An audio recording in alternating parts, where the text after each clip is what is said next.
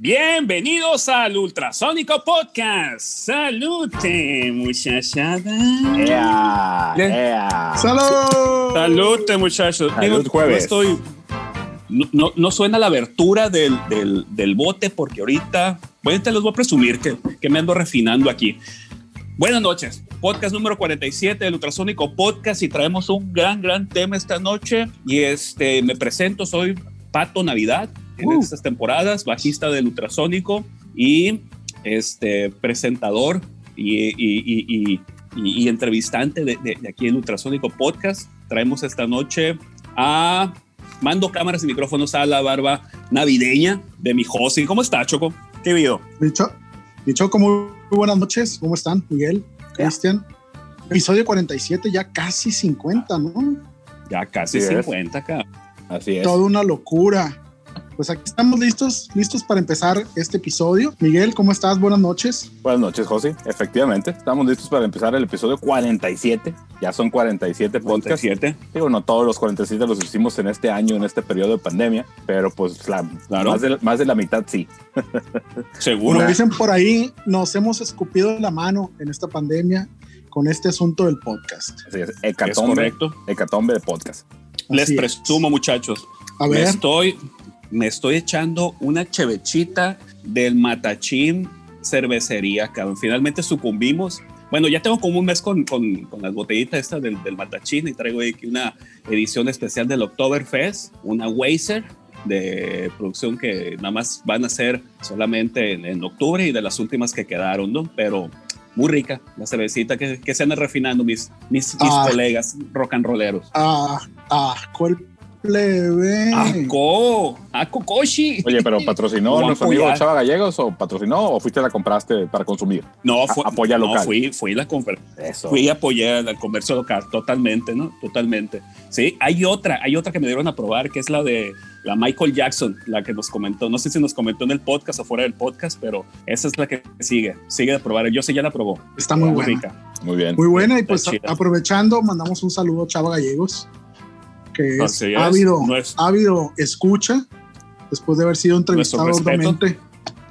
Y, este, y les recomendamos, vayan a, al taproom de Cervecería Matachín a probar todas las variedades. Tienen un rollo ahí de que pues te venden la botella, que es una garrafa muy coquetona, y la puedes ir a, a Correcto. rellenar en cuanto se ofrezca, ¿no? Entonces, para estas temporadas en que vas a estar encuevado, es una muy, Correcto. muy buena opción para degustar No, una buena y- cerveza local. Y sabes, qué- y sabes qué fue lo padre que cuando llegué, evidentemente, pues ahí tienes la lista de las cervezas y me dijeron, pues, pues ¿cuál te quieres llevar? Le digo, pues nomás, nomás las conozco aquí de nombre, lo que me estás mostrando. Dice, ah, pues quieres probar. Y me dieron, o sea, me dijeron, ¿cuál quieres probar? Y me sirvieron ahí unas copitas para probarla. Le dije, no, nada más quiero probar estas dos, la Weiser y, Y, la... y duraste, duraste Seis tres horas. horas, probando. Seis horas. Claro, Sí, claro, sí, claro. huevo. Es que no me decido. A ver, éch- échale más, échale, échale otro chatito aquí. no, pero muy amables, muy, muy, muy amables. Totalmente recomendable. Entonces, ¿qué, Miguel? Dinos, ¿qué tema tenemos esta noche? Vamos a platicar, vamos a platicar de, de música, música y películas, ¿no? Vamos a platicar de, Ujú. de scores, de soundtracks, de esta comunión que se da entre la música Correcto. y el mundo del cine, ¿no? Que, que siempre cuando pegas audio e imagen, y en este caso música, no solamente efectos de sonido, eh, se logra siempre una cosa muy padre, ¿no? Pues tan es así que pues ahí están los videos musicales que en algunos casos pues eran como pequeñas películas eh, donde, el, donde el soundtrack pues era la canción, ¿no? Entonces pues, yo creo que es bien atractivo ese mundo, esa comunión que se da en algunos casos eh, y vamos a platicar de algunos de ellos, de, de películas que a todos nos, nos gustan, que nos han marcado en la memoria en- desde hace muchos años y pues platicar detalles de eso, ¿no? De películas y de la música que están en esas películas.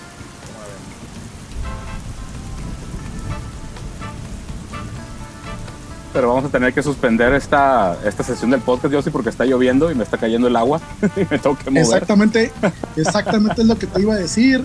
Creo que es el primer episodio que se suspende o terminamos abruptamente por cuestiones climatológicas. Ya Es habíamos total. grabado episodios en lluvia, pero ahorita estamos instalados en los patios personales de cada quien. Así es. Y pues vamos a tener que dejarla aquí, despedir el episodio, agradecerles el habernos acompañado en estos momentos y quedar pendientes para las próximas emisiones de del Ultrasonico Podcast.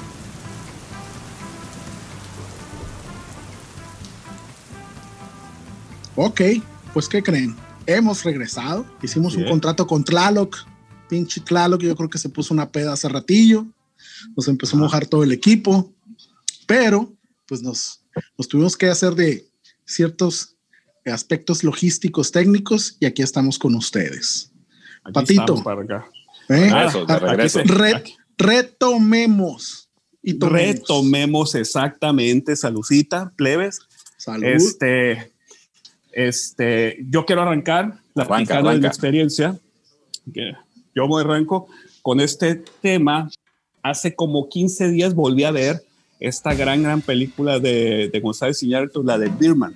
Y la de Birman, hay una, hay una historia muy particular en el tema de, del, de la música, no el soundtrack, el, el, el- el score de El la score. música que está hecho, que está hecho este, con, con un recurso muy primario, ¿no? Ya habíamos platicado el, yo soy yo en la semana de, de este baterista de jazz, Antonio Sánchez, pero es muy curioso, ¿no? Porque las películas de González Iñárritu siempre tienen estos cuatro elementos, o, o cuando ven las tres primeras de, de él, tienen estos cuatro elementos muy característicos de él, que siempre era el Chivo Lubeski en la fotografía, él como director, este, estaba eh, Guillermo Arriaga como escritor, y el cuarto elemento de las primeras películas de González Iñárritu siempre fue este, Santa Loaya.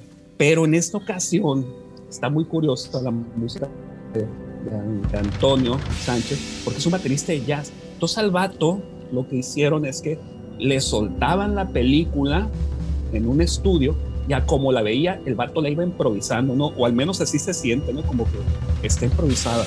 La película, pues, si no la han visto, pues ahorita vayan a verla porque está muy, muy interesante, porque aparte es una película que supuestamente está filmada en una sola toma. Supuestamente, ¿no? Evidentemente no está grabada en una sola toma, pero, pero cuenta la historia de este actor con este con esta bola de marañas en la cabeza que trae y la batería representa muy bien el sentimiento de los de los demonios que trae en su cabeza, ¿no? Entonces, haber es- eh, eh, encontrado como solución sonora solamente la batería, pues yo creo que de repente fue de arriesgado y acertado, ¿no? Totalmente, ¿no? Este, película que debe durar cerquita de las dos horas, pero pues en toda la película está el vato dándole tarolazos y platillazos y intenciones muy arrebatadas, muy, muy, muy, muy nuevo, ¿no? Yo, yo no recuerdo otro, otro ejercicio de, de este tipo. ¿Se Correcto. acuerdan de, de- de- Fíjate de que esta película ustedes? Obvia- obviamente el, el actor principal pues es Michael Keaton y, y el, Sí. y el plot básico de la historia es que es un actor que, que de alguna forma se quedó atrapado en su personaje de superhéroe y que quiere revivir su carrera con un musical en Broadway, ¿no? Entonces pues ahí es donde sucede toda esta historia, donde sucede todo esto que comenta Pato, incluso hay un detalle ahí con, con el tema de, de- del soundtrack o, o el score basado únicamente en batería, una batería, batería cera, que también los créditos del principio de la película y del final están sincronizados con los tambores, aparecen al ritmo de los tambores y brincan y no sé si se acuerdan de esa parte. Ah, es verdad, es Ajá. verdad, es verdad, es cierto, es cierto, es cierto. Este, que, que, que curiosamente la película, haciendo un paréntesis así, se me hace como que la historia de Michael Keaton, pero cuando era Batman, ¿no? No, Puede no, no, no, no les dio, no les dio esa impresión. A mí me dio esa impresión, ¿no? En ese, Si, si mal no recuerdo, vi. si mal no recuerdo cuando salió la película, se- sí, sí, sí se mencionó eso, ¿no? Como si él hubiera quedado atrapado en los Batman, que pues puede ser o no, porque pues tiene otros- otras películas y otros personajes memorables como Beetlejuice, ¿no? Sí, sí, sí, sí. De este tema de las películas, este, habíamos platicado infinidad de canciones que son la película, ¿no? Como el tema de Eye of the Tiger, de Survivor, este, que evidentemente pues la escuchas y, y dices, no, pues es la canción de Rocky. Ya no sabes ni, si no sabes cómo se llama la rola o no sabes quién, qué, qué- banda de rock la, la- la interpreta, no importa, porque es la canción de Rocky, así como es la canción de los Ghostbusters, así como es la canción de... Ahí hay muchas canciones que, que tienen esta importancia o igual o mayor que las mismas películas. Platicábamos el otro día que, que por ejemplo, esta, la, la de Rocky, este, yo la encontré en el soundtrack de la película de la 4, ¿sí? Cuando pelea con, con los rusos. Y este, pero según yo, pues la de Eye of Tiger, según yo es de la, de la 1, El otro no sé qué, yo sí dijo que era de la 3. No, pero fíjate, porque la, primera película, o sea, Rocky no estaba pensada para que hubiera secuelas, Pato. De hecho, la primera película tiene otro, otro, ¿cómo se puede decir? Otro humor, o es otro estilo otro de humor, es cierto. Después agarró una cosa más, más comercialona, más de, más abordando temas como ese de que pelea un peleador con, gringo con un ruso, etcétera, etcétera. Y efectivamente, la, la canción de Eye of the Tiger pues se convirtió no solo en el soundtrack de Rocky, se convirtió en el soundtrack de hacer ejercicio, güey. Yo creo que en, competiciones atléticas y eso, pues hubo un tiempo que han haber puesto Eye of the Tiger para todo, ¿no? Es el cáncer, le traen las, las, películas a las canciones y viceversa, ¿no? De hecho, más que Tiger Survivor se, se convirtió en la banda para hacer ejercicio. Claro. Que después de la 3, la 4 y la 5 traen canciones de, de ellos mismos para, para las siguientes películas. Bueno, ahí hablamos de, de iniciando y de este es el segmento de cómo pues, muchas canciones se vuelven muy populares gracias a las películas y al revés, ¿no? ¿Qué, qué otra película les pasa a hablar, Yossi? ¿Alguna película que traigas por ahí para comentar? Híjole, pues es, es muy grande el, el, repertorio en esto de la música en las películas, y es el score, que es la música compuesta expresamente para el film o, o las canciones que conforman el soundtrack. Eh, enfocándonos un poquito en el rollo del soundtrack de las canciones. Para mí una gran película que tiene un gran, gran soundtrack por lo que representa es la de Forrest Gump. Forrest Gump, ustedes ya saben que es pues, si no la película más famosa de Tom Hanks, puede ser de las más famosas. Obvio, con Filadelfia ganó un Oscar y todo esto, ¿no? Pero en esta película sucede algo muy interesante. Es una película que se basa en buena parte de la historia de Estados Unidos, contada a través de los ojos de este personaje, Forrest Gump, desde su niñez. Y el, el soundtrack empieza en 1956 con Hound Dog de Elvis Presley eh, y termina en, 1994, creo, una cosa así. Eh, con, con, con, la suite de Forrest Gump, que es parte del score compuesto por, por Alan Silvestri.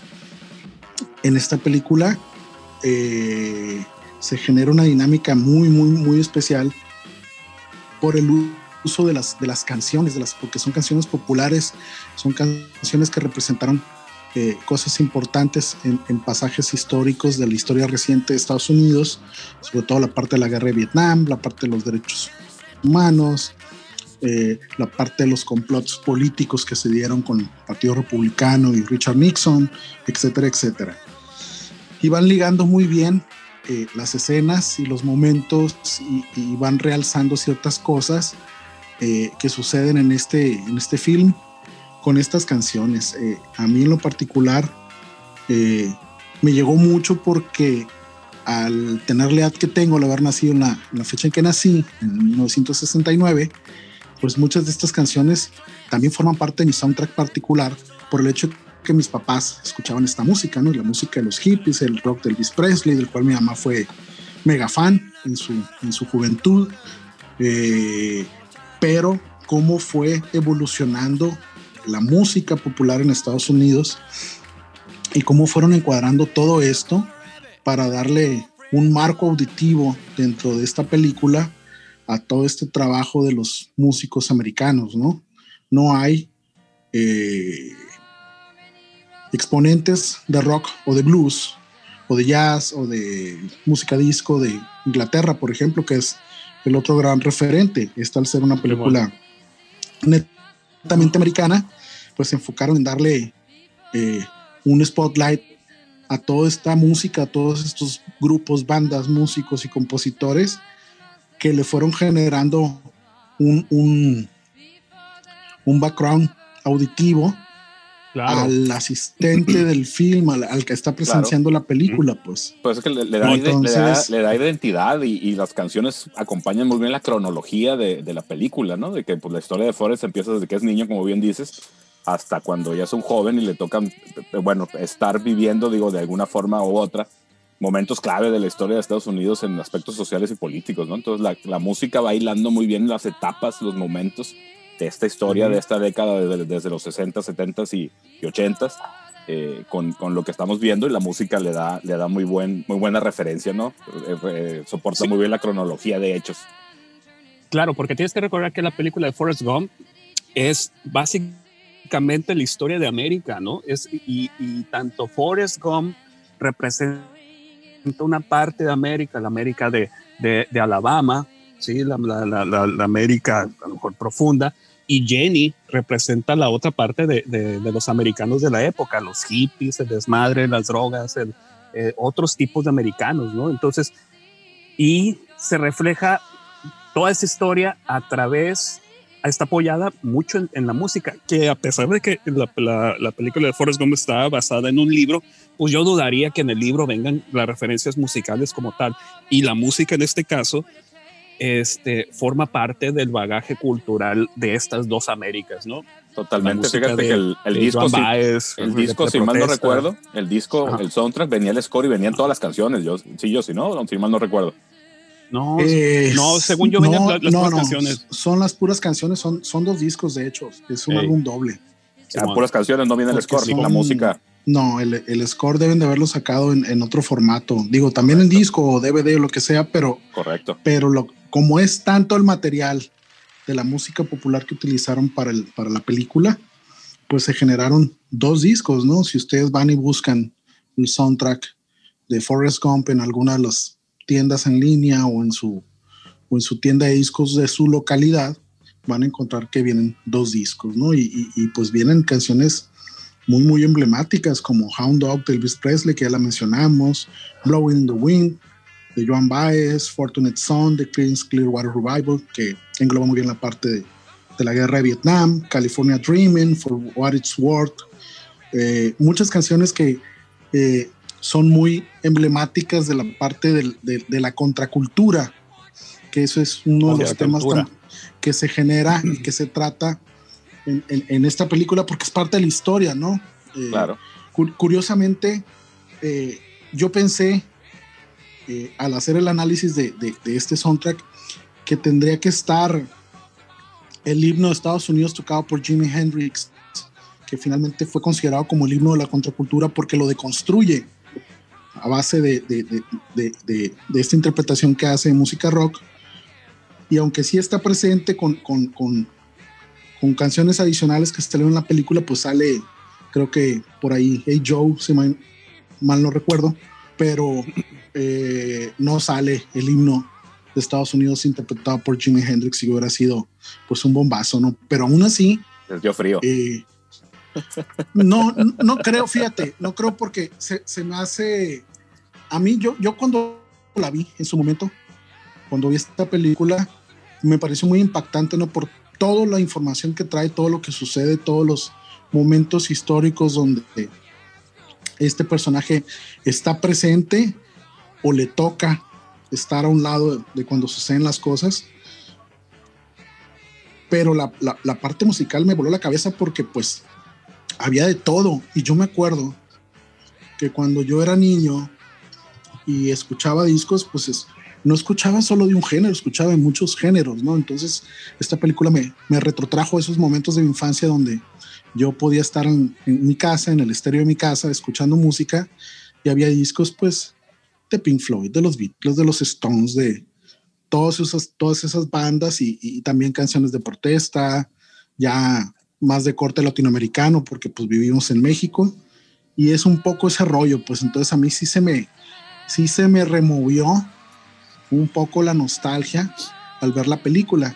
Y no fui el único, hubo muchos músicos que cuando esta película fue sacada a la circulación, fue exhibida, muchos quedaron muy contentos con, con el soundtrack porque decían, pues es el soundtrack de mi vida, o sea, yo, yo viví en esos años, yo, yo participé en protestas, yo hice lectura de poemas, yo hice demostraciones, eh, hice conciertos, bla, bla, bla, o me tocó conocer a tal músico, a tal compositor, etcétera, etcétera.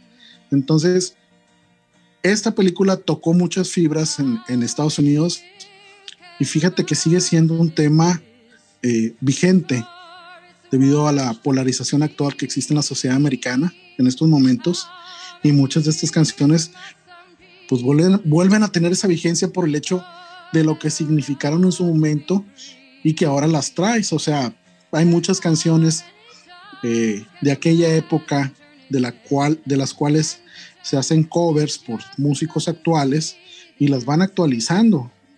Hay muchos ejemplos, pero digo, para, para centrarnos en el tema, esta película en particular a mí me encantó por este score tan impecable que lograron amalgamar y la forma en la que lo fueron presentando en el desarrollo de la propia película. Ahora, esta película de los 90 de Forrest Gump era una gran, gran oportunidad porque no recuerdo cuándo se empezaron a comercializar como tal los soundtracks de las películas, ¿no? Pero en los 90 con, con todo este tema de, de, poder comprar ya en un disco compacto las canciones de tu película favorita, el soundtrack de Forrest Gump era una gran oportunidad de tener en un solo en una sola compra, en un disco doble, pues las canciones que habías escuchado durante tu infancia, como, como bien lo comentas ahorita. Totalmente. Fíjate que relacionado exactamente con eso, Pato, este, mi, tío Alfonso, melómano de toda la vida, eh, una vez pues viendo sus, sus CDs en su casa, pues me encontré ese disco y me platicó, me dice, yo tengo todos esos discos en vinil, me dice, pero pues ya los tengo aquí en un disco compacto, cuando menos una buena selección, ¿no? ¿Qué onda, Ska? ¿Tú pues traes película? Sí. No, yo sí, yo sí, yo sí. Espera, un momento, un momento. Yo sí, lo que gusto es agregar.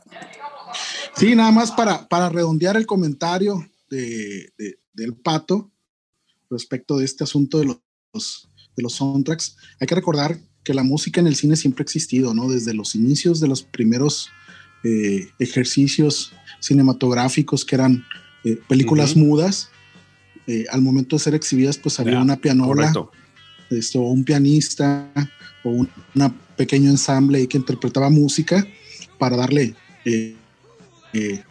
otra textura al, al hecho de ver una imagen en movimiento en la pantalla, que era pues muy, muy novedoso. Las primeras bandas sonoras pues son de los años 1900 y casi todo era música clásica.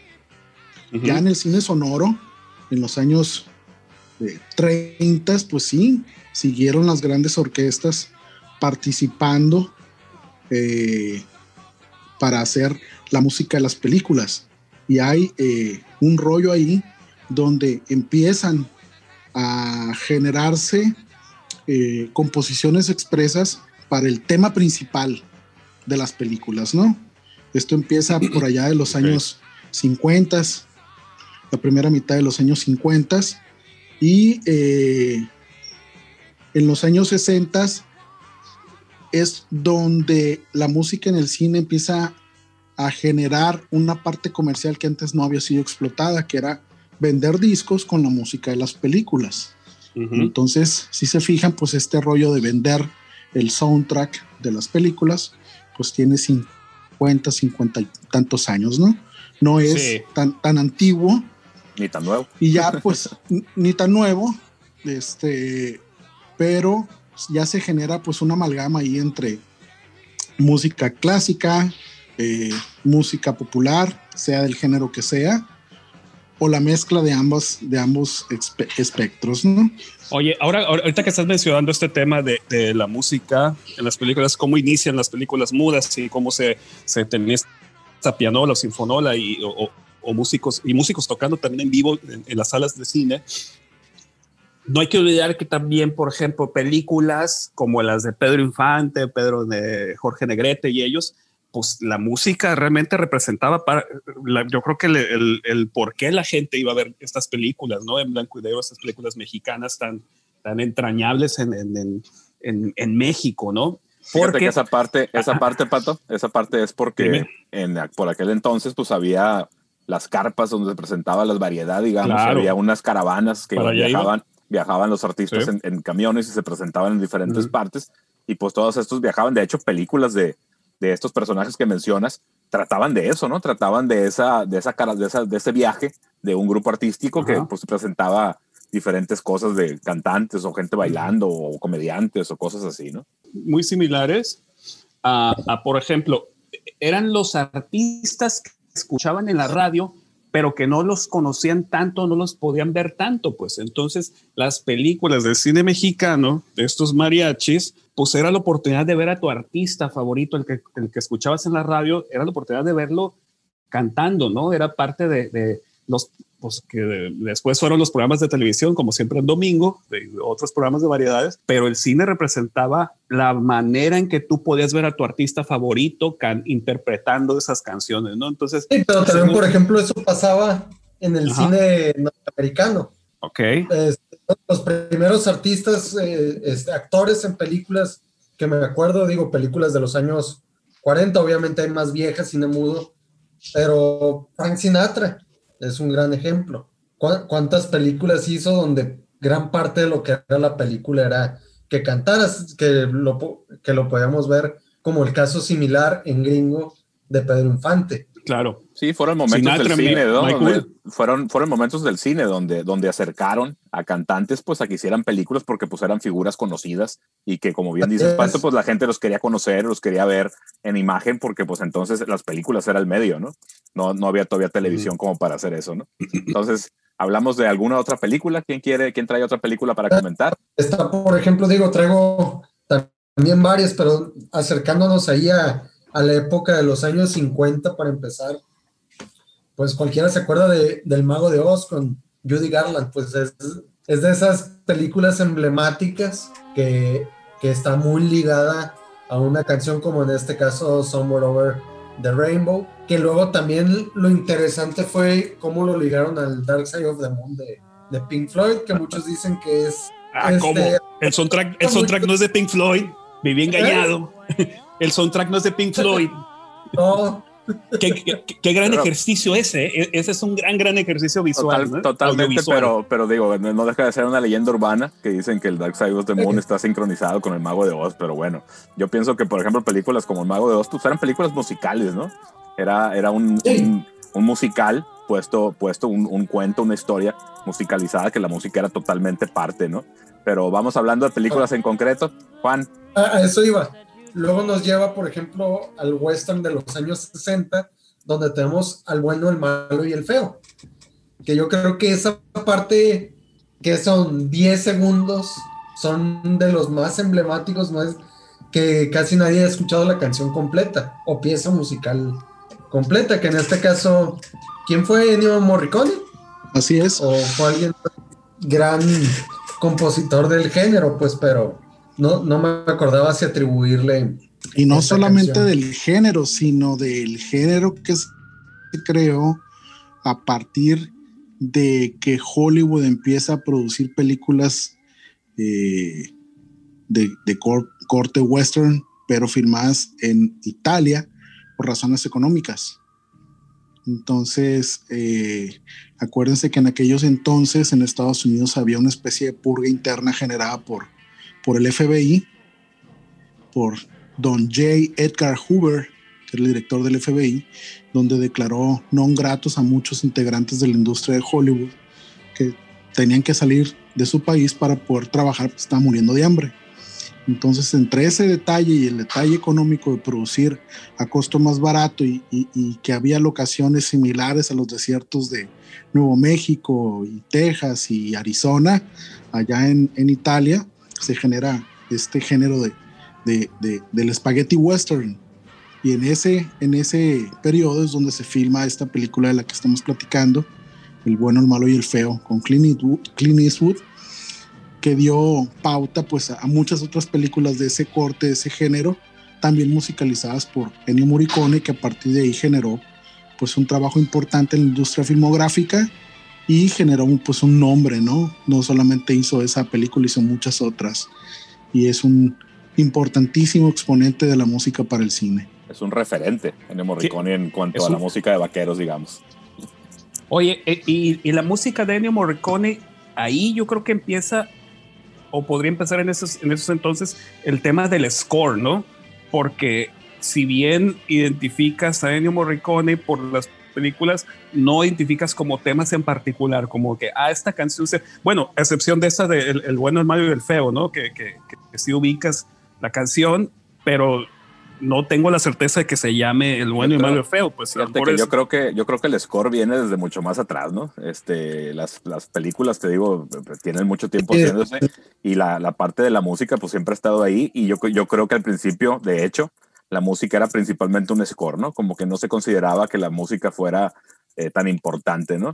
Era para, para ponerle cierta, cierta parte de las películas, pero, pero yo creo que el score desde que empezaron ya a poder producir cine con, con audio, obviamente, pues ya estaba presente.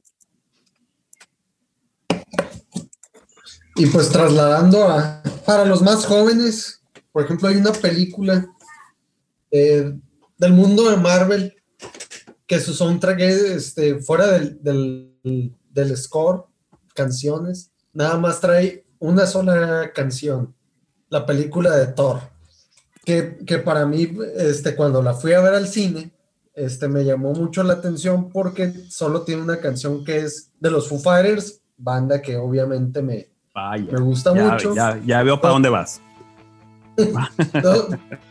donde en una pequeña escena sale esta canción, pero todavía no había salido el disco. ¿Cuál canción? ¿Cuál canción? Walk. Ándele.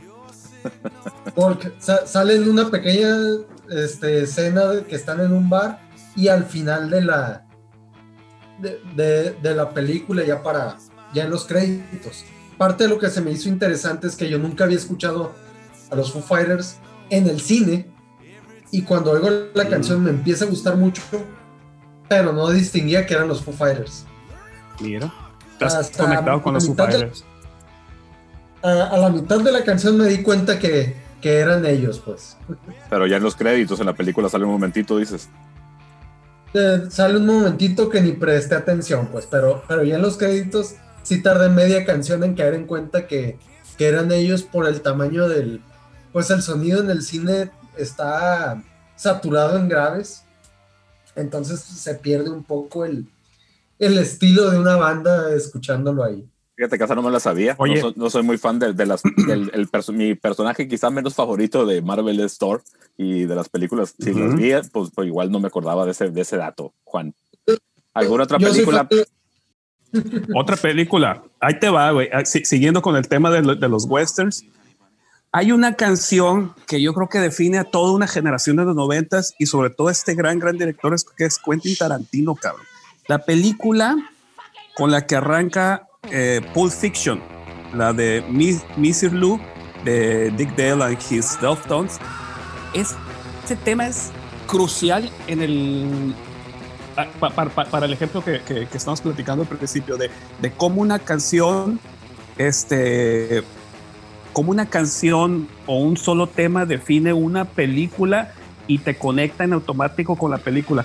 Y lo más curioso de esta canción, de este tema, es que solamente salen los créditos eh, iniciales de, de la película de Pulp Fiction. No es una canción que esté conectada a una escena, no está conectada a, a nada más que a la parte de los créditos.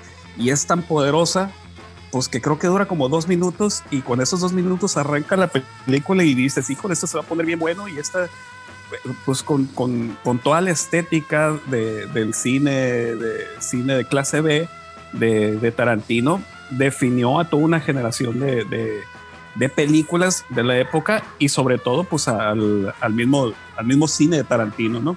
Que, que, que, parte curiosa es que el cine de Tarantino cuenta la leyenda que Tarantino trabajaba en un, en un, en un videocentro de su barrio, ¿no?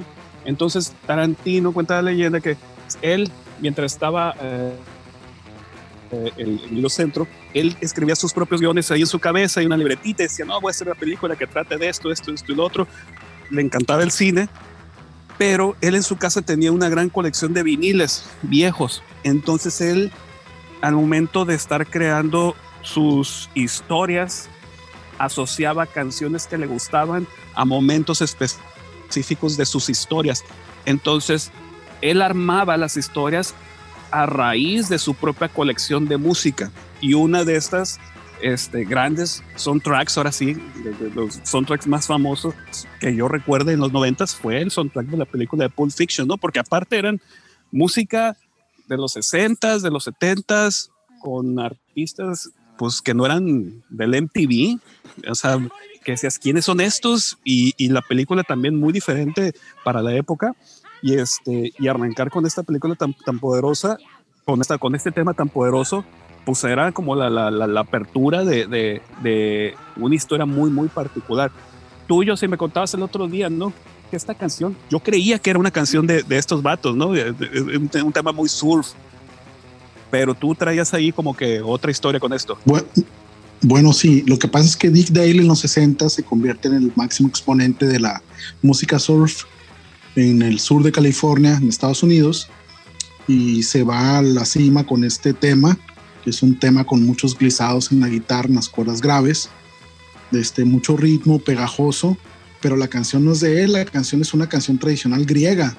Misirlu significa mujer egipcia, y esta canción, pues al ser una canción tradicional, evidentemente, pues fue tocada, interpretada muchas veces en, en, en este país, en Grecia, y la primera grabación data de 1927 por la orquesta de un señor que se llamaba Michalis Patrinos. Esta canción, como bien okay. dices, pues fue el tema principal de, de, esta banda sonora, de este peliculón de Quentin Tarantino, Pulp Fiction. Eh, pero es un tema muy potente, ¿no? Es, es, es un tema que creo que fue súper bien escogido para abrir la película por, porque es un tema fuerte, ¿no? O sea, aparentemente es un tema, pues sí, bailable, muy rítmico, todo, alegre, pero le da otra connotación con toda la serie de cuestiones que suceden en esta película, ¿no? Y creo que sí. Quentin Tarantino tuvo, tuvo un, un gran acierto este, para, para, para generar el, el mood inicial de, del film. Totalmente. Dato sí. curioso, dato, dato curioso, después los, creo que los Black Eyed Peas las ampliaron o la usaron para hacer un tema de ellos. Se llama Pump It. Pump It. Entonces. Sí. Ah, sí. Sí, sí, sí. sí, sí, sí. Entonces, eh, pues eh, es, es, es, pues es un track que, que, que, que, sigue generando, ¿no? O sea, a pesar de tener ya más de 50 años de haber sido grabado, eh, el track sigue teniendo un impacto, no tanto así que generaciones posteriores como la de Quentin Tarantino y vaya usted a saber quién más, eh, le da otra eh, dimensión al colocarla en, esta película en los, créditos iniciales y, y, y, pues da pauta ¿no? A, a, toda esta serie de historias que entrelaza Quentin Tarantino en, hey. Pulp Fiction y toda la serie de, de, cuestiones impactantes que suceden, ¿no? O sea, no desmerece. Creo que no, es un no acierto haberlo incluido. Y, y, y, luego sí, sí fue un referente el tema de la música de las películas de Tarantino, tanto que soundtracks como el de Pulp Fiction, el soundtrack de la película anterior de Perros de Reserva, el soundtrack de la película de Natural Born Killers, que si bien no la hizo él, la hizo Oliver Stone, son soundtracks muy, muy particulares por este elemento de, de incluir música que no conocías, ¿no? Y realmente te abría las puertas. Estamos hablando de los noventas también, ¿no? Donde también no había muy, no había como que hubiera un YouTube donde pudieras buscar canciones tan fácilmente, ¿no? Entonces, realmente estas películas te traían artistas, temas muy distintos que no había otra manera de conocerlos sino a través de estas mismas historias y estas mismas películas, ¿no? Fíjate que hablando de Tarantino, eh, a mí me gusta decirlo así, para mí el, cine de Tarantino es un género, es el género Tarantino, ¿no? Porque involucra todo esto que comentan, historias muy originales, muy impactantes, y siempre esa búsqueda, esa importancia que le da a, a las canciones que elige para musicalizar sus películas, ¿no? Entonces, Once Upon a Time in Hollywood también está lleno de tracks este, pues obviamente de la época en que sucede la película, muy emblemáticos y es un película, ¿no? Yo, yo, creo que curiosamente es de las que más me gustan y yo creo que la he visto como 10 veces a la fecha, ¿no? ¿Cómo crees? Yo no la he visto, cara. ah, mira. Y, y, y, pero, pero esa sí tiene un tema, por ejemplo, la de la de Perros de Reserva tiene un temita que ahorita no tengo el nombre ni el, ni el, el de, de, la banda ni, ni cómo se llama el track, pero tiene un tema muy particular donde en esta escena ya ahí que tienen este cuate amarrado y le empieza a echar la gasolina y casi casi lo va a matar y empieza a bailar como un, una rolita como muy alegre, ¿no? Y es una escena medio, medio oscura, ¿no? Y dices, hey, ¿qué, qué ondas con esto, no? Este, por ejemplo, la, la, de Pulp Fiction, la de Pulp Fiction, sí, la de Pulp Fiction, todo el mundo recuerda esta escena donde está bailando Travolta, pero no te acuerdas cuál es la canción que está bailando Travolta. La gente que no ha visto la película asume que está bailando Missy Blue, pero no, Blue nada más está en los créditos iniciales. Entonces, imagínate por el la fuerza de esta canción, por el trailer, este tema, por el trailer. Claro. Por el tráiler, fíjate. Pero pues sí, pero como esta canción es la canción de Pulp Fiction, pues es la canción de Pulp Fiction y, realmente nada más era la rola de, de, los créditos. Que por ejemplo de Quentin Tarantino mil, este, es un poquito más para acá, pero por ejemplo Kill Bill tiene una versión de la de She's Not There, no sé de quién sea, sé que la toca Carlos Santana, pero es una versión muy lenta, cantada por, por una mujer, y este se me hace la pieza, digo, aunque también parte de Tarantino, pues es hablar de películas con gran soundtrack, es como que la canción que describe la película. Pues sí, no, le, da, le da cierta textura, pues. Sí, y que recuerda mucho esto de los westerns. Digo que, pues para Tarantino, creo que es el productor actual de, de westerns, ¿no? Por, verlo de cierta manera. Oye, pues lo, lo, deberían de invitar a que, a que se vente una rolita en, el, en, la película del, del, Baby Yoda, la serie del Baby Yoda, que dicen que es de Mandalorian. ¿O no? Pues sí, tiene muchas similitudes. creo, que dirigió un capítulo o iba a dirigir un capítulo, él algo estaban diciendo de eso. Que, por cierto, ya que estamos hablando de grandes producciones musicales por una sola persona, iba a hablar de otra película, pero de, pronto caí que no podemos hablar solo de una sola película, hablando de este señor, este Cameron Crowe. Cameron Crowe. Cameron Crowe. A ah, ver. Cualquiera. ¿Qué, traes con Cameron? ¿Eh? ¿Qué traes con Cameron Crowe? Cameron Crowe es el señor de. De Vanilla Sky. Este. Muchos podrían empezar por no por decir este Almost Famous, que es película ambientada en los, años 70 con, con un muy buen soundtrack y creo que hay mucha tela de dónde cortar nomás de esa película, pero pues si nos vamos a eso, están también las películas de, de singles, que, que, creo que es donde comenzó él, que pues tenemos este, que en la misma película salen integrantes de Pearl Jam, Soundgarden, este, Garden. y este, por ejemplo, ahí de, de, de, esa película este, está una canción de Pearl Jam que se llama Breathe, que es una canción que, que siempre me quedé, porque no está en el TEN?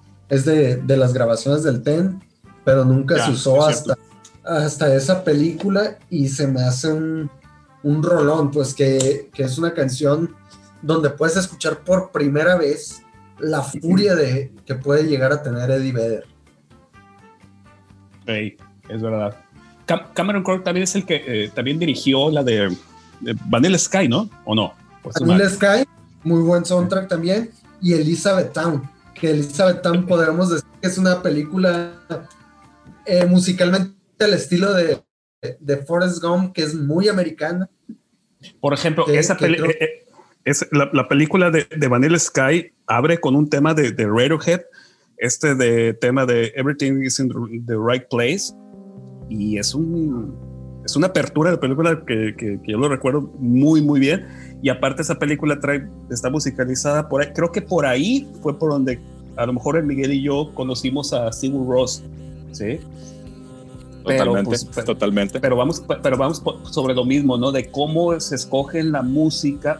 Vaya, está usada música de bandas como música de score, que, que, que, están de fondo. Me acuerdo que hay una parte en la de Vanilla Sky donde tiene esta fiesta, este Tom Cruise, y tienen como un holograma de, ay, de, Louis Armstrong, el, trompetista, ¿no? Y está cantando eh, esta canción de, la novicia rebelde, ah, ¿cómo se llama la canción? Se llama ah, My Favorite Things. My Favorite Things. Esa versión que, toca el holograma, preciosa, preciosa. Es un gran, gran tema. Pero vaya, siguiendo con este tema, canciones o música de películas muy famosas no nos podemos ir de aquí sin hablar de John Williams, ¿sí? Sin, sin mencionar a John Williams, que evidentemente John Williams es... creo que, que, deberíamos de terminar primero con Cameron Crowe, porque como digo, hay muchas cierra, De, por ejemplo, Almost Famous, creo que, que yo sí es el, el indicado para hablar sobre esa película. Ah, es verdad. ¿Tú traes algo, verdad, José?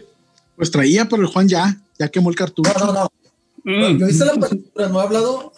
Yo, yo hablé de, de singles, este, Elizabeth Town, que como te digo, me recuerda mucho a, a este, a Forrest Gump por lo, por lo americano. Pero Almost Famous creo que es tu, tu fuerte ahí. Tu mero mole. No, pues esta película es, es una película muy, muy padre. A mí me gustó mucho en lo personal. Es una película semi-biográfica, ya que Cameron Crowe en su época, pues sí escribió para la Rolling Stone.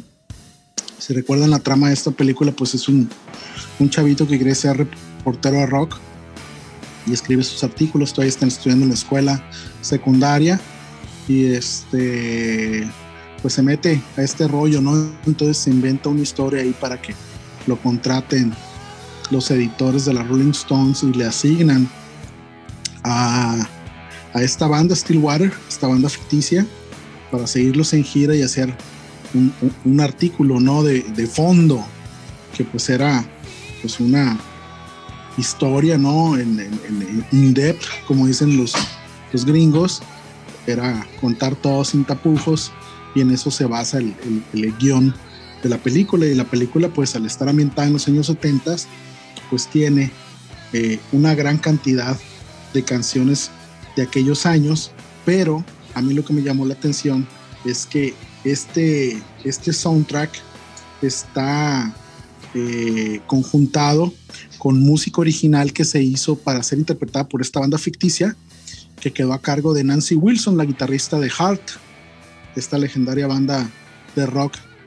liderada por, por Nancy Wilson y su hermana Ann Wilson en los vocales, eh, que la verdad, en mi opinión, hicieron un muy buen trabajo de recrear el estilo de la música rock de aquellos entonces y le generan pues eh, un, un verdadero contexto sonoro nuevo que no desmerecen nada con las canciones que acompañaron a la temática de, este film. Digo, eh, hay canciones pues como Tiny Dancer de, de- de- Elton John, canciones de, Lynyrd Skinner, de Allman Brothers, de Rod Stewart, de los Beach Boys, de Simon Garfunkel, de The Who, de Cat Stevens, de David Bowie, de Led Zeppelin, varias.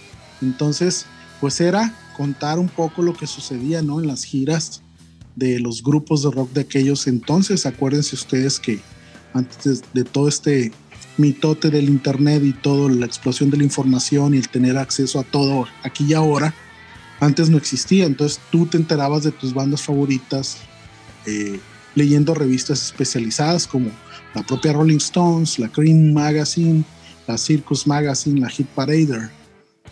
Entonces, eh, es precisamente en, la película ahí se donde un reportero de rock es el que alienta a este chico a, a- a- a tener esta aventura y genera pues él un contenido que llega a darle miedo a la banda y finalmente pues te- terminan de- desmintiéndolo y luego se, se retractan y, y siempre sí se publica la historia, ¿no? Vean la película, se las recomiendo, es una película con muy buenos temas, buenas historias, buenas historias secundarias, entretenida, Muy padre. muy, Muy padre, por, por ahí le, le, le- le dan guiños a situaciones que pasaron en, en- en ese mundo, en esas bandas, donde por ejemplo hay una escena donde el cantante de esta banda Steel Waters termina todo tripeado a base de ácido eh, arriba de un techo de una casa donde termina gritando que él es un dios dorado, ¿no? Entonces la gente le aplaude, los, los, los fans ahí están muy contentos y la chingada. Que se aviente. Y después, sí, que se- avienta a la alberca, ¿no? Y- y dicen, dicen que esa historia es una referencia a Robert Plant, el cantante de Led Zeppelin, ¿no? Vayan ustedes a saber si esto, pues, sucedió, esté documentado en algún lugar o solamente sea una historia verbal que se fue transmitiendo al, al correr de los años. Pero sí es un momento muy, muy chistoso, ¿no? Ya después de ahí, de esa escena, hacen un corte y, y, pues finalmente convencen al cantante de no dejar esta banda, eh, que Fíjate que luchando era- por... Era el guitarrista. Era el guitarrista el que. El que Oh, el perdón, era el guitarrista. Ajá. Tienes razón. Era el guitarrista. Y, y lo convencen de, de no dejar a la banda, lo trepan al camión y lo terminan cantando Tiny Dancer de Elton John, ¿no? Y se convierte en un momento acá súper padre. Por ahí pueden ver videos incluso de, de Dave Grohl, de los Foo Fighters, haciendo un cover de esta rola a pedacitos porque pues no la, no la tocaba toda entera. Pero pues es uno de los que se emocionó con el soundtrack, ¿no? Porque la verdad sí es un rollo así de, de, de lo que decían en la propia película. O sea, este mitote se trata de que el circo nunca pare, ¿no? Tratan Claro. el tema de las groupies, tratan el tema de cómo se las intercambiaban. El rollo de las groupies era pues seguir en gira eterna, este, en la eterna ado- adolescencia, en, en- en la evasión de las responsabilidades propias de la vida. Y pues muy interesante. Y creo Y que este bandas- soundtrack Y las bandas igual. Las bandas, pues el, el vivir de gira era muy diferente a vivir en su casa, ¿no? Una vida normal, común. Y, y aparte Sí, de todo este parte. tema, esta película, cuando, la, cuando recién me la encontré, que yo creo que la vi como tres veces seguidas, así en, en un corto tiempo, a mí se me hace sensacional el nombre de la banda Stillwater, Agua Tranquila. Se me hace muy buen nombre para una banda. Desconozco si, si hay alguna banda que se llame así. Eh, pero sí, buena película y pues se, se identifica el sello de Cameron Crowe que pues que siempre le, le apuesta mucho al, al soundtrack y a recuperar canciones este, de, de, de esas, de las épocas donde corresponde, canciones muy famosas, muy conocidas y de bandas muy importantes. Que, hay una escena que, que no hemos platicado ahí, que, que siempre genera una incógnita, que es donde están en un avión que está a punto de caer y uno de los del grupo grita que es gay. No sé a qué grupo se referirán que eran originalmente y quién sabe quién era el- ul- ultrasónico a huevo. Claro, No, no, no, Sí, no, está supuesto, basado sí, en, sí, la historia, en, la, historia de, de Mariposa de. Barrio de, de Jenny Rivera. Antecitos del accidente. No, Bueno, no, Seguramente. apaguen Después el de- micrófono al pato. después de este momento ventaneando que no puede faltar siempre en los podcasts de ultrasónico con el pato, este, pues sí, efectivamente, pues gran, gran película. Almost Famous, no sé ahorita en qué plataforma esté, pero sí, sí vale la- mucho la pena verla porque es, es muy entretenida, muy dinámica y tiene muy buena música, ¿no? Déjenme les Sí. platico de una de las películas que traigo yo, que es una película de 1999 que se llama The Virgin Suicides, que es la, la primera película de Sofía Coppola. Eh, y an- anteriormente había hecho, un, había hecho un cortometraje, pero la primera película ya de larga duración la, es esta película de Virgin Suicides. Eh, la película sucede en, en los 70s, es, es la historia de una familia americana que tiene cinco hijas y hay un tema pues bastante oscuro, a mí se me hizo eh, de cierta forma impactante, incómoda película de ver, pero mi historia viene más a, a raíz del soundtrack. En por aquellos años, la película es del 99, pero por ahí del 2000, eh, yo, yo compraba muchos eh, discos compactos y me encontré el, el soundtrack de esta película que tiene, que, en- en- que tiene una portada muy, muy llamativa y pues decía Air y decía que era el soundtrack original de esta película, ¿no?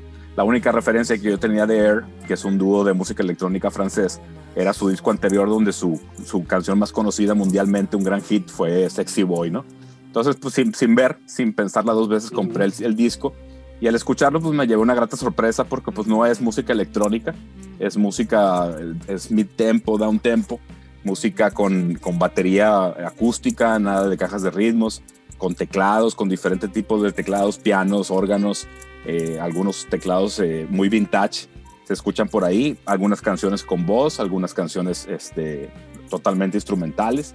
Eh, el, el, soundtrack tiene, tiene 13 canciones y a, mí lo que me gustó mucho del soundtrack es que hay una melodía que es, que, es con la que abre el, el, soundtrack, que es la canción Playground Love, que luego en otras canciones juegan con esa misma melodía presentándola con otros instrumentos y con otro, otra intención y un poco más austeras, otras más minimalistas, otras más vestidas. Y, es efectivamente el soundtrack, es, es el soundtrack es el score, ¿no? Porque si hay momentos donde las canciones tienen una presencia importante en la película y otras que escuchas los sonidos por allá por, por muy de fondo, ¿no? Entonces cuando yo vi la película, pues ya conocí el soundtrack, entonces pues tuvo un efecto eh, interesante de ver la película y escuchar esta, toda esta música que tanto me había gustado de este disco, ¿no? Entonces, ¿vieron la película, amigos? Claro que sí. ¿Qué les es, pareció? es una película, a mí me gustó mucho, se me hizo una película muy interesante, ¿no? Pues retrata la historia de estas niñas que están eh, en el seno de una familia muy tradicional, muy observadora de las cuestiones religiosas de su entorno, este, de ser eh, políticamente correctos, aunque no era la época de este término. Y pues cuentan la historia de esta chica, ¿no? Que, que genera una serie de situaciones a raíz de un intento de suicidio que finalmente pues desemboca en lo que desemboca si no han visto la película pues para no soltar ahí spoilers. Está en Prime Video en Amazon Prime Video sí es. la véanla. Vale mucho la pena para hacer una ópera prima en cine de una directora novel como lo fue en ese momento Sofía Coppola hija de Francis Ford Coppola por cierto. Eh, creo que es un gran gran acierto no digo tiene buenos actores por, por ahí estaba Kirsten Dunst, estaba eh, James Wood, estaba, creo que Kathleen Turner, Turner era la mamá, estaba Josh Harnett, que era el, chico guapo, un rollo así, ¿no? Oye, yo sí, déjame preguntarte esto, déjame preguntarte esto. Es una película de, de, de, una familia americana de los 70 y la música está hecha por un dúo francés y pues quizá, quizá me suene así en automático por, porque sé que son franceses, pero la música está afrancesada, digamos, ¿no? Tiene, tiene esa cierta cualidad por ahí. ¿Cómo, cómo, cómo te pareció a ti que empataba el audio en, vez de que hubiera música disco o que hubiera música sesentera, setentera, perdón? Lo que pasa es que la música es muy elegante. Es, es una música que viste muy bien al film. Es una música que no solamente te da un contexto sonoro, sino que te genera una textura anímica por el hecho de que refleja muy bien todas estas vicisitudes emocionales de los adolescentes. Eh, en este caso, pues son cuatro o cinco hermanas, todas pasando por la etapa de la, de la pubertad a la adolescencia, eh, ya convirtiéndose en, mujeres, donde pues todas tienen deseos eh, que no encajan con el entorno familiar, el propio deseo natural de explorar la propia sensualidad, la sexualidad, de generar relaciones en parejas, de salirse del control de las riendas de los padres, etcétera, etcétera, ¿no? Entonces, este, este soundtrack, esta, esta música de este grupo francés en esta película, pues se convierte precisamente en eso para quien la ve. Yo me acuerdo cuando la vi, pues ya no era adolescente, ya era un adulto, pero te genera un sentido de nostalgia, un sentido de escape que va muy de la mano con lo que está sucediendo en la propia trama de la película. Eso fue lo que a mí me pareció. No sé, Pato, si tengas algún comentario extra. Juan, si tengan algún apunte adicional. Tengo un comentario extra. Yo no vi la película y, bueno, bueno e, e, ese no es mi comentario extra, ¿no? Muy oportuno, ¿eh? Ay, Dios. No, no, no. No, no, pero, pero, lo que platicamos el otro día, Michael y yo, pues sí, es, este dueto de Air este, con esta música tan, elegante que, que escogen a, este dueto, pues no sé si llamarlo dueto electrónico, ¿no? Pero, pero un dueto de, de música elegante. Hay otro dueto también francés, Daft Punk, que yo creo que también estuvo muy bien escogido para la película. Espérame, espérame, espérame, espérame, espérame, No, no, ah, no, déjame terminar los, déjame los apuntes, terminar los apuntes de, de Virgin Suicide. Fíjate que este soundtrack, pues, ha tenido su relevancia porque en, ya de, este lado de, los, del 2010 para acá ha aparecido en varios, en varios listados de, de soundtracks como un soundtrack relevante. Ah, en, varios, listados de, de, sitios y publicaciones musicales. Por ahí me encontré un dato que está chilo porque el score supuestamente desde que lo grabaron para la película nunca se tocó en vivo, salvo a mí me tocó ver algunos conciertos donde tocaban una que otra canción, pero por ahí me encontré un dato que en el, que en el 3 de junio del 2010 hicieron, y tocaron el soundtrack completo de inicio a fin con una banda que, que se llamó Hot Rats, que estaba integrado por la, por la gente de Supergrass, un grupo inglés. Y, y, por ahí, pues, hay otros músicos invitados que lo tocaron ahí en, en, en París. Y desgraciadamente no hay eh, disponible, cuando menos que yo haya encontrado, eh, ese video completo, ¿no? Lo que sí hay es una bola de, de videos de, de, tracks separados de esa presentación y ahí están en YouTube, ¿no? Para quien los busque buscar, pues a quien guste buscarlos, pues eso es, ¿no? El, el soundtrack de, de, esta película, Oye, de, Miguel, Virgin Suicide, en vivo en París en el 2010. Oye, pero este año, este año creo que por ahí en marzo, entre marzo y mayo, encontramos un concierto de, de Air, ¿no? Sí, tocan, tocan algunas, tocan una o dos canciones. Tocan algunas. Así es. Muy bien puesto el concierto y muy bien grabado con muy, buena calidad de audio, ¿no? Entonces ahí se puede apreciar el poder de estas canciones porque las tocan igualitas, güey. Exactamente. Es, es, la parte que yo recuerdo. Es la parte que yo, que, yo recuerdo de. Por, porque también no hay, no hay como muchos conciertos de Air, ¿no? Hay como. Hay completos. Paseos en festivales. Claro, con, completos y con esta calidad que encontramos este concierto, sí, sí, no, no hay muchos.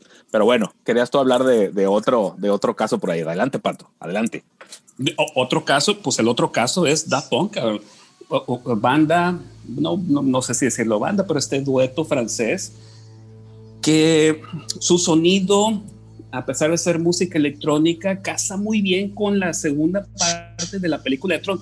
Quien no haya visto la película de Tron, la película de Tron, película de los ochentas, donde exploraban el tema de las computadoras y los videojuegos, donde desarrollaron una técnica de filmación muy particular este, para la filmación, para darle este toque electrónico a los personajes, pues, pues pasó para, no sé, para mí que yo la vi en el cine seguramente, cuando estaba, tendría, no, pues seguramente fue como en el 84 por ahí y pues yo estaría en primero, segundo de primaria.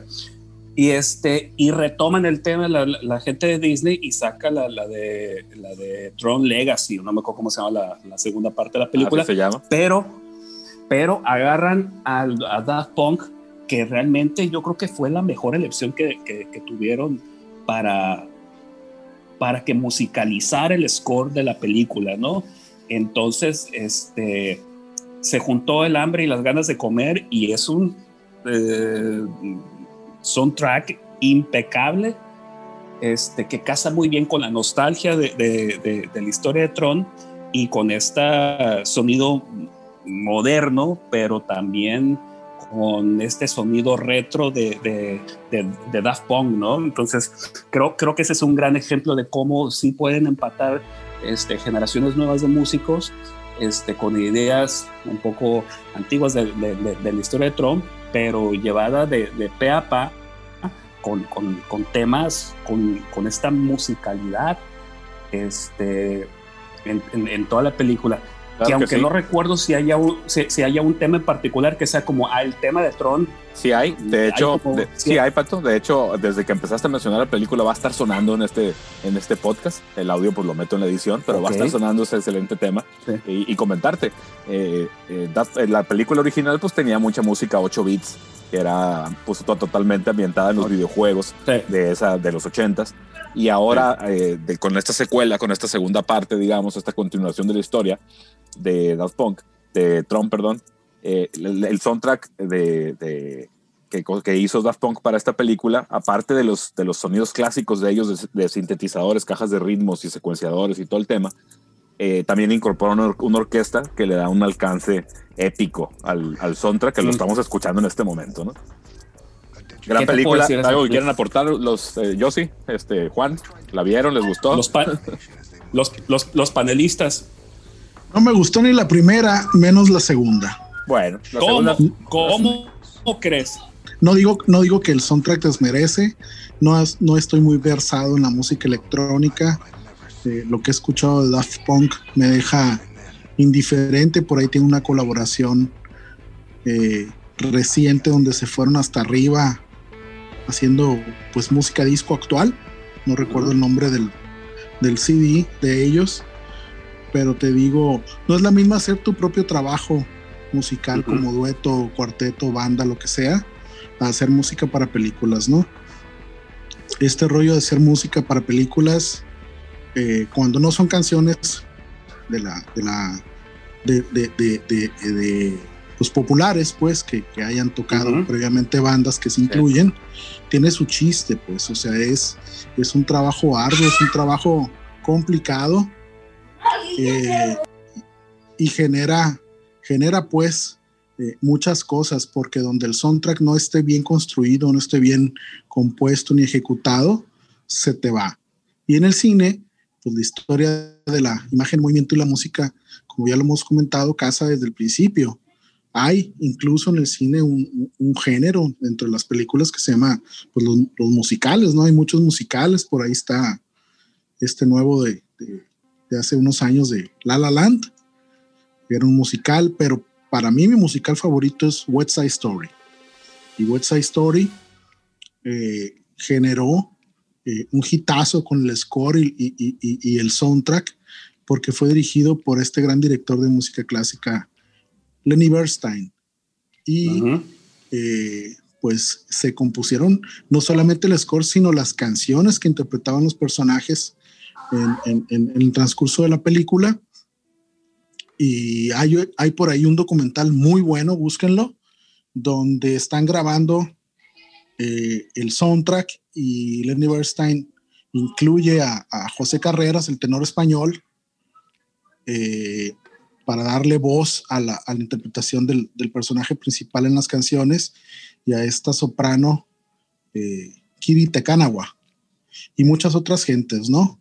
Eh, es, una, es una película ambientada en Nueva York en los años 50, donde hay mucha migración de puertorriqueños y hay mucha, mucha cuestión eh, de encono entre las diversas etnias que habitan la ciudad y el soundtrack está precioso, muy bien puesto. Eh, es una película muy vieja, pero vale la pena que la vean. Y ahorita que platicabas, Pato, de, de John Williams, ¿qué, ¿qué, nos querías comentar de John Williams, este gran exponente de la música de películas como Indiana Jones, Star Wars, eh, Tiburón, etcétera, etcétera? No, no, ahorita traigo un datazo, pero fíjate, nada, más, nada, más, para redondear eh, esta idea que, que ahorita comentaste de La La Land la, película de La La Land, que sí, evidentemente tiene este tono entre musical y historia bonita. El soundtrack de la película tiene un tema en particular que tiene muchas variaciones en el soundtrack, ¿sí? Hay un tema, pues, que toca el personaje principal, pero en el soundtrack es la misma canción tocada de diferentes maneras, de diferentes sonidos, con diferentes motivos a lo largo de toda la película. Y, es, y este recurso también lo utilizan en otras películas. Esta película de Amelie, de Jean-Paul Janet o Jean-Paul, no, sé no me acuerdo cómo se llama el director, eh, El Vals de Amelie.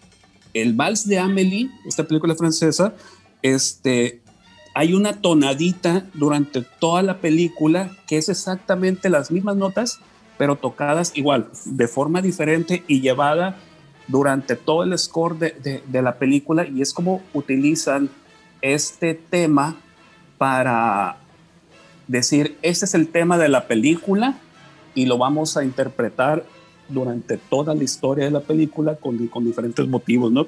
Entonces es, muy curioso cómo, cómo terminan resolviendo esta cosa de creamos un tema para la película, pero no solamente se va a tocar una sola vez, sino la vamos a tocar en varios momentos con diferentes motivos. Nada más que quería apuntar este tema. Y de John Williams, pues, ¿qué no se puede decir de John Williams que no se haya dicho antes? No, realmente yo creo que es el referente máximo de, de compositor para películas, ¿no? Películas como Star Wars, Indiana Jones, Tiburón, etcétera, todo, todo, todo, lo que, todo lo que ya se sabe de ellos, ¿no? Pero lo que te platicaba el otro día yo con John Williams es que en Netflix está una serie de mini documentales sobre juguetes que se llama eh, de los juguetes que nos hicieron ¿no? en inglés. Y hablan de los Transformers, de las Barbies, de, las, de las tortugas ninja. Pero a raíz de esa serie de documentales empezaron a hacer una serie como de mini documentales de películas. Y hablan de esta película de, de Home Alone. Este, y la película de Home Alone tiene, cuentan ahí en, en una parte de, de, de, este documental, pues que realmente fue una película diseñada, escrita y, y hecha desde el principio para, para Macuca Cuclin. ¿sí? Entonces, película navideña, Macuca Cuclin, Macuca Cuclin. ¿sí? ok. Macuca Cuclin. Entonces, entonces se cuenta que cuando estaban haciendo la, la, la película, cuando la, la, estaban, este, eh, y andaban en, temas de, post, de de preproducción, decían, no, pues necesitamos pues una música pues muy navideña, ¿no? Música orquestal y no sé qué. ¿Y a quién invitamos? ¿Y quién sería el bueno? Y ahí entre risa y risa dijeron, oye, pues estaría padre que, que John Williams hiciera la, la, la música de, de, Home Alone. Y ja, ja, ja, se rieron y dijeron, ¿qué va a querer hacer John Williams la música para una película navideña de una productora nueva, este, de unos cuates muy nuevos, con un actor que nadie conocía, este niño monstruo? Y resulta que empezaron a buscar quién la podía hacer, no encontraban, no encontraban, dijeron, pues a ver, mándenle un WhatsApp al, al, John Williams y que les dice, Simón, yo le entro y pácatelas, güey. Yo no sabía ese tema, ¿no? Porque pues evidentemente el, el, el portafolio de, de scores eh, de películas de John Williams pues es enorme, ¿no? Y, y que él haya entrado a, a, a, a musicalizar esta película navideña, eh, pues evidentemente sí, sí fue como de, de pues me gusta el dinero. no, no sé si fue, no, no, sé si fue por ahí, pues, pero, pero, no, pero, le gusta pero, trabajar. Pero, pero, pero, es un dato muy curioso, ¿no? Que, que John, el maestrazo John Williams, pues haya terminado haciendo la música de Home Alone, ¿no? No solamente hace música para películas, hace música clásica, es un músico entrenado en el género clásico, tiene su propio repertorio, sus propias obras, pero también además de las películas y de su, propio eh, repertorio, ha compuesto la música de, de varias Olimpiadas. Entonces, así de grande es la importancia de este señor y, y, así de grande ha sido la huella que ha dejado, ¿no? ¿Quién no, quién no recuerda los grandes temas que ha compuesto para estas películas, eh, desde Encuentros cercanos del tercer tipo, Superman, el icónico eh, ostinato de tiburón, ta, ta, ta, ta, entonces lo oyes. Ahí tiburón. Pues, güey, ahí, ahí, viene, ahí viene el pinche tiburón y pues ¿dónde está, cabrón? Eh, eh, esa película de tiburón, a, a, causa de este, de este tema, generó una psicosis bien cabrona. O sea, yo, yo, yo me acuerdo haber visto tiburón cuando era niño y, y pues, güey, ibas al mar o estabas en la alberca y, y, pues te acordabas y sentías y escuchabas el tema y pues te salías muerto de miedo. Escuchabas o sea, la música, cosa, se te quedaba plasmada en tu cabeza, ¿no? Así es, o, o, o, el caso de, de la marcha imperial en Star Wars, que ha sido pues interpretada desde grupos de rock hasta videojuegos y, y la chingada y, y cualquier y pues, escena donde aparece el malo. Así es. Entonces, eh, es tan importante la música que te genera pues la identificación inmediata del personaje central de la película o de escenas de la película, como por ejemplo le pasa a Harrison Ford cuando interpreta a Indiana Jones, donde John Williams eh, hace la, la, música. Y hay por ahí un videoclip en, en YouTube que vi hace hace poco, hace unos meses, ahorita con la pandemia, que pues estás ocioso y no tienes mucho que hacer y te pones a ver, donde en un reconocimiento precisamente a John Williams eh, le dan un premio de la EFI, que es la Academia de Filmes de, en Estados Unidos, no la que hay del Oscar, sino otra.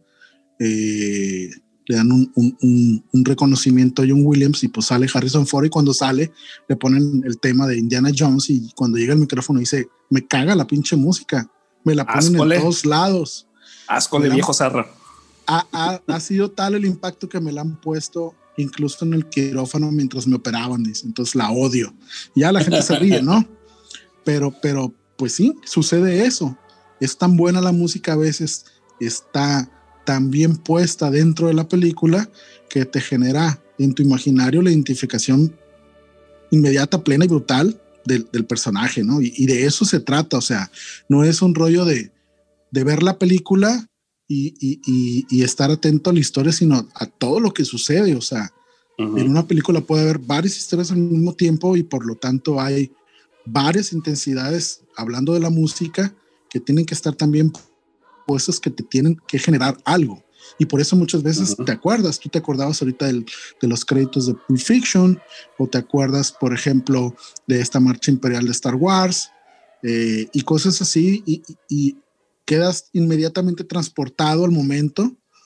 Y, uh -huh. y te, y te sí. acuerdas incluso, pues, si, si las palomitas de, de, esa tarde cuando viste la película estaban buenas y te las comiste o, o no te las comiste, etcétera, etcétera. Entonces es muy padre este rollo de, de, de, de las películas. Miguel, las... ¿tienes, ¿tienes algún otro tema? Sí, cómo no. Fíjate que les voy a platicar de la película de Social Network, del 2010 de David Fincher. Eh, pues el Social Network pues es la historia de, de, Mark Zuckerberg desde que estaba en la universidad cuando por ahí se da la, la oportunidad de crear Facebook, ¿no? Ya pues lo que trata la película pues es bien conocido porque pues todos sabemos cómo empezó y, dónde ha llegado esta red social. Pero pues lo que les vengo a platicar es del soundtrack, ¿no? Resulta que al director, a Fincher, se le ocurre invitar a Trent Reznor de Nine Inch Nails a, a componer el, el, soundtrack para la película, ¿no? Entonces, inicialmente Trent Reznor le, se niega, le, le, dice que no porque venía terminando una gira y tenía contemplado empezar a grabar música con un, proyecto que se llama To Destroy Angels, que la cantante es la esposa del propio Trent Reznor y por ahí estaba su agenda pues ya ocupada, ¿no? Entonces, a los pocos días pues recapacita y, y contacta al director para decirle que siempre sí quiere participar en el proyecto y con la, con, la, con, con, la duda de que a lo mejor Fincher ya había recurrido a alguien más y pues resulta que Fincher le contesta que pues estaba esperando precisamente que recapacitara porque pues el proyecto era interesante y por ahí se, se, eh, se, daba la oportunidad de participar y colaborar, ¿no? Lo, lo, padre de este soundtrack y una de las circunstancias que eh, en, en, ese momento Reznor no había, no había tenido la oportunidad de crear un soundtrack o un score para una película, entonces no tenía mucha referencia o mucha idea de qué hacer, ¿no? Entonces hay un chorro de videos en YouTube donde está pues en el estudio de Tres Reznor, donde tiene todos esos sintetizadores modulares y todos los, teclados que maneja y efectos y todo el tema, donde empiezan a construir los pequeños motivos o el concepto de este soundtrack. El, el tema principal, que es el que escuchamos en el tráiler, pues es un pianito, pero eh, detrás pues hay un chorro de sonidos, hay estática, hay ruidos, hay glitches, hay defectos de audio que, que visten muy bien el soundtrack y le da, le da unos alcances a la película que cuando menos para mí, eh, que la veo de vez en cuando, lo que me motiva a ver la película es escuchar el soundtrack, pero junto con la película, junto con las imágenes, junto con el desarrollo de la historia y los personajes, y pues los diferentes momentos que vive el, personaje principal, que pues es, es el creador de Facebook, ¿no? Entonces, a mí se me hace bien interesante ese dato. Otro dato interesante por ahí es que Tres Reznor es bien conocido por ser muy exigente con su propio trabajo y que comenta por ahí que cuando se acercó con los primeros, las primeras ideas, los primeros borradores sonoros de sus ideas para esta película, él esperaba que hubiera cierta retroalimentación del director y el director al escuchar lo que le mostró le dijo que no tenía nada, malo que decir ni nada que aportar y Reznor pues el comentario es esto nunca había pasado, ¿no? De que lo primero que mostrara por ahí eh, gustara y ahí quedara porque él solo se exige mucho más, ¿no? Entonces, pues a mí me parece un, un, un buen ejemplo de, los poderes que puede alcanzar el soundtrack en el cine y de cómo construyendo un concepto, pues le das un alcance a la película diferente, ¿no? Imagínense la película del Facebook con música pop de moda de los años en que ocurrió la historia, ¿no? Hubiera sido completamente otra película, ¿no?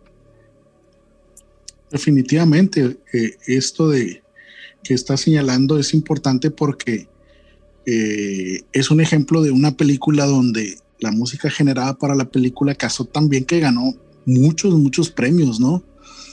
Y, va formando parte de la historia. Finalmente la música se convierte en un personaje más, a pesar de que sea eh, música instrumental, generada con cualquier instrumento, el que sea, y más en el caso de Trent Reznor, que es pues, iconoclasta y, experimenta mucho, pues le resultó, casó muy bien y esto generó pues toda una eh, crítica y una aclamación al trabajo tanto del film como del score de la música.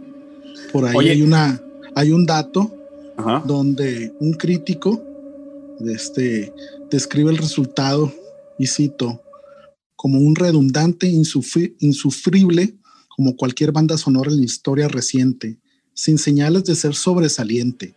No tiene principio ni fin, no tiene el suspenso, la adversidad y lo más importante, sin sentido de la realización.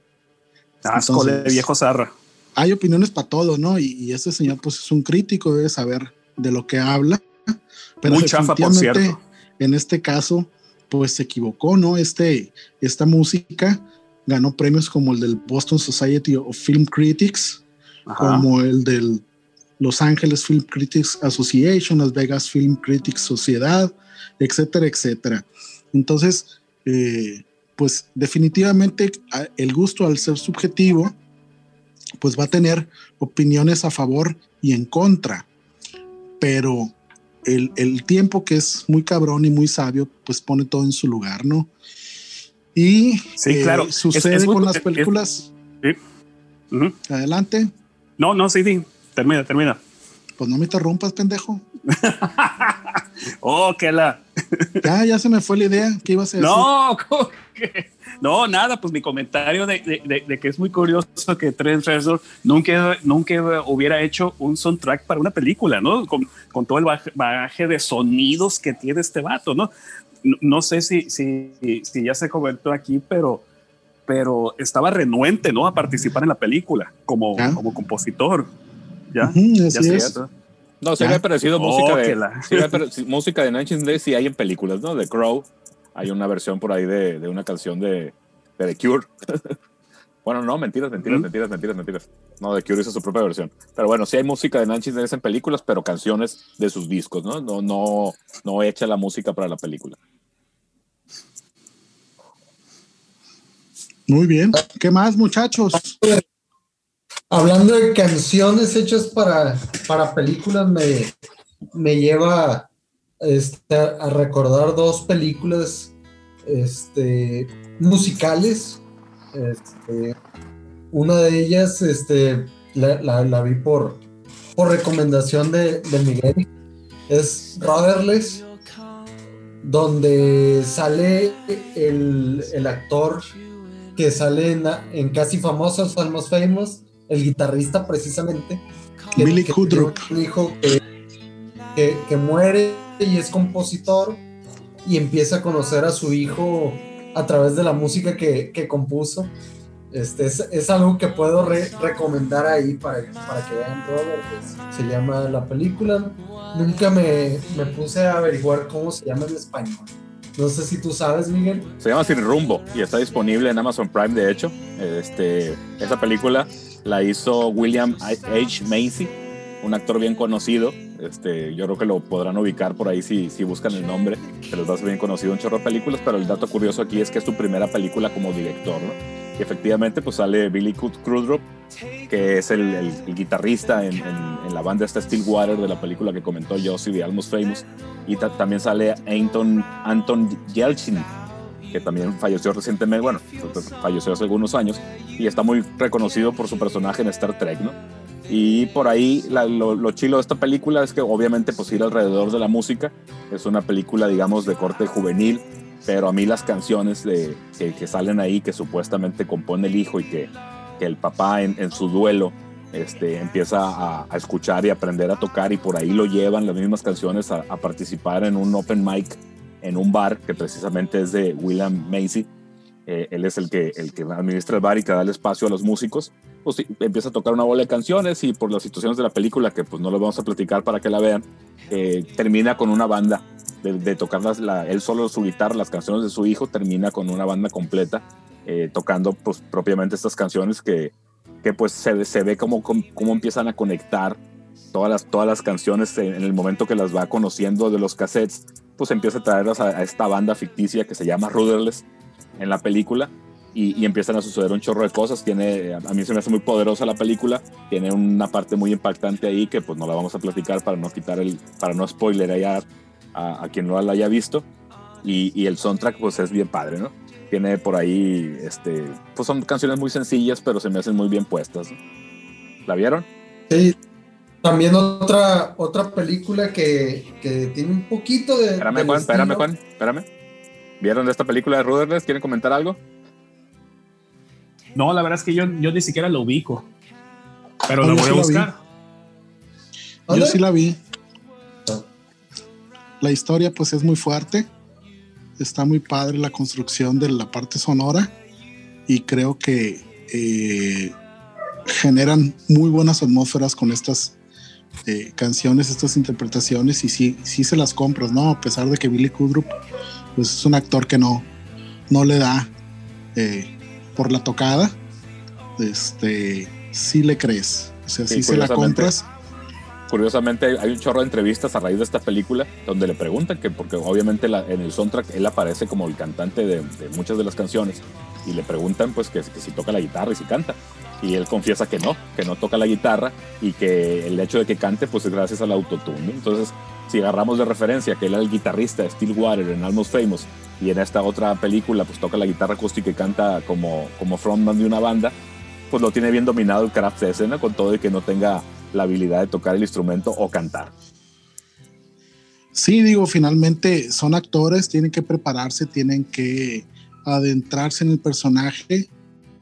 Muchas veces en, en las reproducciones los actores se meten a o a estudiar el instrumento un poco o de plano, como hizo Tom Hanks cuando dirige That Thing You Do, que es sobre una banda ficticia en los 50 en Estados Unidos. De Onides. Pues los actores de Oniders, The Wonders, eh, le pide a los actores antes de entrar a la, a la, a la, a la filmación que empiecen a tocar, que se cuelguen los instrumentos, que conozcan el instrumento que les, que les toca acompañarlos en la, en la trama de la película y pues empiezan, empiezan a, a, a, a usar los instrumentos, empiezan a, no solamente a colgártelos, es un eufemismo, ¿no? sino a, tocarlos, a, tratar de sacar la canción de la película, que es el tema que le da nombre al propio film.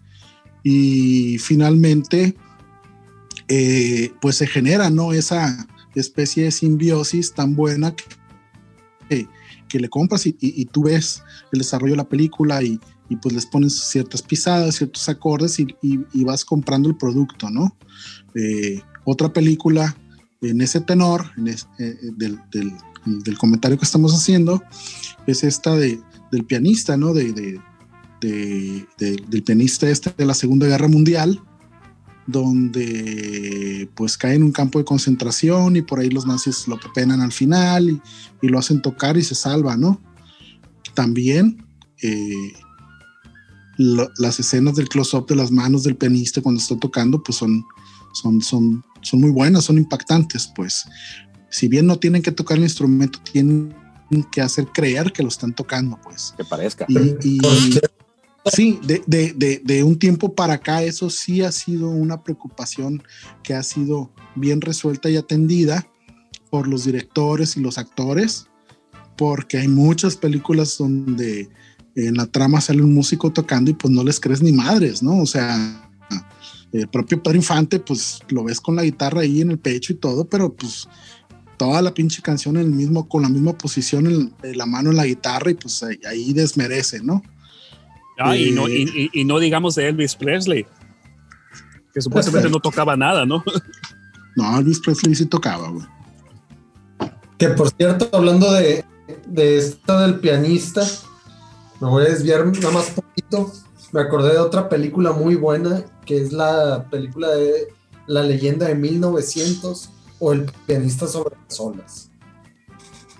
O sobre el océano, algo por el estilo no me acuerdo, de, de un pianista que, que, lo encuentran siendo bebé en el primero de enero de 1900 y toda su vida lo, lo encuentra un, uno que echa carbón en un, en un barco, un transatlántico de, del 1900 y él crece tocando el piano de ahí del, del barco y vive como polizón ah, correcto. y nunca pisó uh -huh. tierra. Este, eh, y digo, es, es una combinación de, de, piezas de música clásica y muy enfocado al jazz, que era, digo, si, si nos vamos ya que creció el pianista, si, si nació en el 1900, a la edad de 30 años, pues que el jazz y, y la música de grandes bandas era el fuerte, era lo que tocaba ahí okay. en, el, en, el, barco y nunca se bajó de, de ese barco. Órale, no la vi, no la, no la conozco. Ni yo. Muy, muy, buena película. El de el actor que hace de ese pianista, si vieron la serie Light to Me. Yes. Sí. Ah, es, es, con ese actor. No me acuerdo el nombre, creo que es inglés. Órale. Y este, volviendo, por ejemplo, al estilo de, de hay otra película muy buena, actual, Begin Again, con Mark Ruffalo y Keira Knightley que se trata de que los dos sufren en cierta forma alguna ruptura y de cómo vuelven a tomar ahí su, sus vidas este, grabando un disco. ahí, está bastante interesante esa película que se supone que lo graban en todo Nueva York en vivo. O sea, graban las, las canciones en la calle prácticamente. Este, sale, por ejemplo, CeeLo Green, ahí, sale, este, como, como un rapero. Sí, esa película, esa película, es, esa película es, ligerona, tiene ese elemento que decía ahorita yo, sí, por ejemplo, que te platican que, que, grabaron la película en la calle, que pues obviamente sabemos que no es posible, cuando menos no como se ve en la, en la película, pero pues no es relevante para la historia, ¿no? Pero sí, es una película que gira en torno a la, a la música y pues cuando menos yo cuando veo en las portadas y eso que alguien trae una guitarra colgada, pues inmediatamente cuando menos la empiezo a ver a ver, a ver si me si me convence la película. ¿Alguna otra que quieran comentar, jóvenes? Que por cierto, nada más este, antes de, terminar esa película, el, sale el, el, vocalista de Maroon 5. Sale como uno de los actores principales, que bueno, a él sí se la compras que, que es músico, ¿no? No, fíjate, este, este asunto de hacer películas para, perdón, de hacer música para películas, pues tiene, tiene muchas vertientes, ¿no? Desde la parte de la música clásica hasta la parte de eh, música incidental para, para los propios eh, filmes, eh, hasta la parte de componer canciones, ya incluso hay una categoría por ahí de mejor canción en la academia que otorga el Oscar cada año. Pero yo quiero mencionar el, el, caso de este compositor, Randy Newman. Randy Newman es un ah, compositor buenísimo. Eh, americano que en mi opinión tiene un, un, un, rollito especial porque participa en dos películas que me gustan mucho, ¿no? La primera es eh, Toy Story, la canción, el tema de, de, Woody de You Got a Friend in Me, es de él, es una canción muy bonita, este, creada para esta película de dibujos animados infantil, eh, una canción tierna, etcétera, etcétera. Y por otro lado, tiene una canción que se llama You Can Leave Your Head On, que es una canción que él compuso para un disco de él en los años 70. La grabó y todo, pero agarró mucho vuelo al ser interpretada por Joe Cocker para la película de nueve semanas y media de 1986 eh, precisamente para una escena de un striptease. Esta película de nueve semanas y media, pues es la historia de un romance tórrido que acontece la pareja. Eh, se convirtió en un ícono, ¿no? Eh, en una imagen cargada de mucha sexualidad, muy bien apoyada por esta canción y por la voz de este gran cantante Joe Cocker que la, la hace suya. Un, la canción. un ícono de los tables, ¿no? Sí, un ícono, de, los tables, totalmente. Se, se, se, convirtió precisamente en, en, en, un himno, ¿no? En todos los tables dance del, de, de, pues del mundo, donde es una canción sumamente apropiada para, para un striptease, aunque no haya sido generada para, para eso al usarse en esta película, pues ese fue eh, el, el matiz que se le dio por ahí eh, después en, los noventas, en los, sí, en los noventas, hubo una película eh, inglesa que se llamó The Full Monty, que cuenta la historia de un, una bola de cabrones desempleados en Inglaterra. Y Tom Jones hace una versión de esta, de esta canción de You Can Leave Your Head On, precisamente para un striptease. Eso quiere decir The Full Monty, que te quedas completamente desnudo y la vuelven a, a, retomar, ¿no? Tan, tan fuerte fue la, la, la, la, influencia que tuvo en esta película de nueve semanas y medias que se volvió a retomar precisamente para lo mismo, pero ya con un striptease de, de señores maduros, eh, nada agradables estéticamente o visualmente, pues cuerpos gordos o muy flacos, ya canosos, pero muy divertida. Si la, si la encuentran por ahí, de Full Monty, Véanla, se, van a, se van a carcajear, es una película muy divertida. Eh, y, pues nada, ese era mi apunte sobre Randy Newman, que es un compositor que en lo personal disfruto y me gustó mucho, tiene un sentido del humor bastante eh, peculiar y, pues ha hecho grandes trabajos. Bastante, bastante peculiar. bastante peculiar porque le gustaban los, los niños y los tables, ¿no? Entonces, no, Pato, no, no estamos hablando de tus no, qué cosas tenía en la cabeza. No estamos hablando de tus desviaciones, estamos, estamos hablando de los polos que se pueden llegar a tocar al desarrollar tu trabajo como músico ah, de películas. Es distinto. No te, no te emociones, no te proyectes. No me, que, para no me proyecto. Ese, ese comentario del pato para cambiar ligeramente el tema dentro de lo mismo le partieron su mouse a esa película inglesa, los españoles, con su título de Se, se buscan fulmontistas. Así lo pusieron en España la de Full Monty. Ya conocemos eh, la historia de los nombres que le ponen en España a las películas. Creo que hay una ley que les obliga a traducir la película desde el nombre y les ponen nombres muy, muy pintorescos y, la, y sobre todo las traducciones, o sea, son, son películas por muchos años en España no podías ver una película en, el idioma original, tenías que verla traducida, ¿no? Entonces de repente pues llegaban las versiones con los doblajes de España y pues te cagabas de la risa porque pues son, pues son precisamente para el mercado local y, y hay muchas cosas que, que suceden. Yo me acuerdo en los noventas cuando hicieron los remakes de estas películas de Star Wars. Eh, cuando, fui a ver al cine a las 12 de la noche, me acuerdo, eh, ya a punto de, de, contraer matrimonio en aquellos entonces, eh, pues emocionadísimo en el cine con las palomitas y mi refresco y la madre y empiezan, empiezan a pasar, pasan una especie de tráiler pero te lo ponen como si fuera la película y tú crees que es la película y de repente estás oyendo los doblajes entre españoles y, y, y, y cubanos, ¿no? De repente se llama Chico Luque, yo soy tu padre. O, o, una frase acá en choteando el español, pues nada, que me regreso para Alderán. Y tú decías, no mames, la van a pasar eh, traducida y esto va a ser un caos. Ya finalmente la película empezó y empezó en inglés y ya todo el mundo aplaudimos y nos sentamos a ver la película, ¿no? Pero sí, sí sucede pues con la música en las películas que te generan muchas anécdotas, mucho contenido, muchas emociones y cuando la película está muy bien puesta, pues sí te emociona ver la pinche película y la vuelves a ver una y otra y otra vez, ¿no?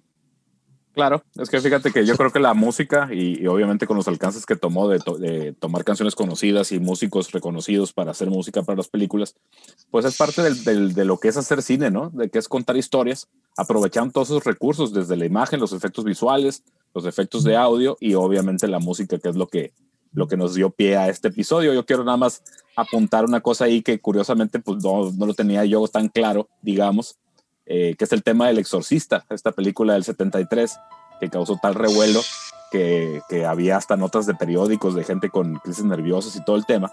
Pero resulta que esta canción del exorcista, que se hizo tan icónica en el género de las películas de terror, pues no fue una canción que hayan compuesto especialmente para esta película, ¿no? Fue eh, eh, tomada de un disco de Mike Oldfield, que es, que es el, un pedacito, el inicio de esta canción que se llama Tubular Bells, parte 1, que es un track de 26 minutos, donde el patrón este de, de, las campanitas, digamos, pues es el, el, tema del exorcista con la que todo el mundo lo ubica.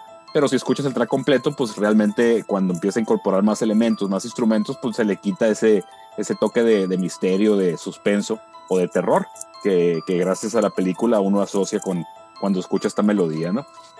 Entonces, ahí, ahí me tocó ver un documentalito por ahí de cómo grabó este disco este señor y se me hizo muy curioso que cuando lo metieron al estudio que grabara todo, que, que, él pidió cierta cantidad de instrumentos de todo tipo, teclados, bajos, guitarras acústicas, eléctricas y todo el tema. Cuando se estaba retirando otro grupo del estudio, había unas tubular bells ahí, pues unas, unos chimes o algo así, y él pidió que se los dejaran, ¿no? Entonces con eso grabó esta, esta, esta parte y qué hubiera pasado si lo hubieran llevado, ¿no? Si no lo hubiera contado con ese instrumento para construir este track. No, pues hubiera sido muy, diferente a lo, que, a lo que se conoce hoy, ¿no? que, que, ahorita, por ejemplo, también algo que, que dijo Miguel de documental, ya prácticamente, ahorita actualmente los, lo que escuchamos, digamos que son documentales, creo que empezó con, con el de Bohemian Rhapsody, hace dos años. Creo que ahorita ya es lo que se está acostumbrando. Bueno, películas biográficas sobre, sobre las bandas. Empezó Bohemian Rhapsody y está también está sobre Motley Crue. Pero, por ejemplo, una que, que llamó mucho la atención a mí, que se me hizo hasta mejor que, que Bohemian Rhapsody, por ejemplo, fue Rocketman de este Elton John. Elton John. Pero fíjate que estos, estos ya son ya son biopics.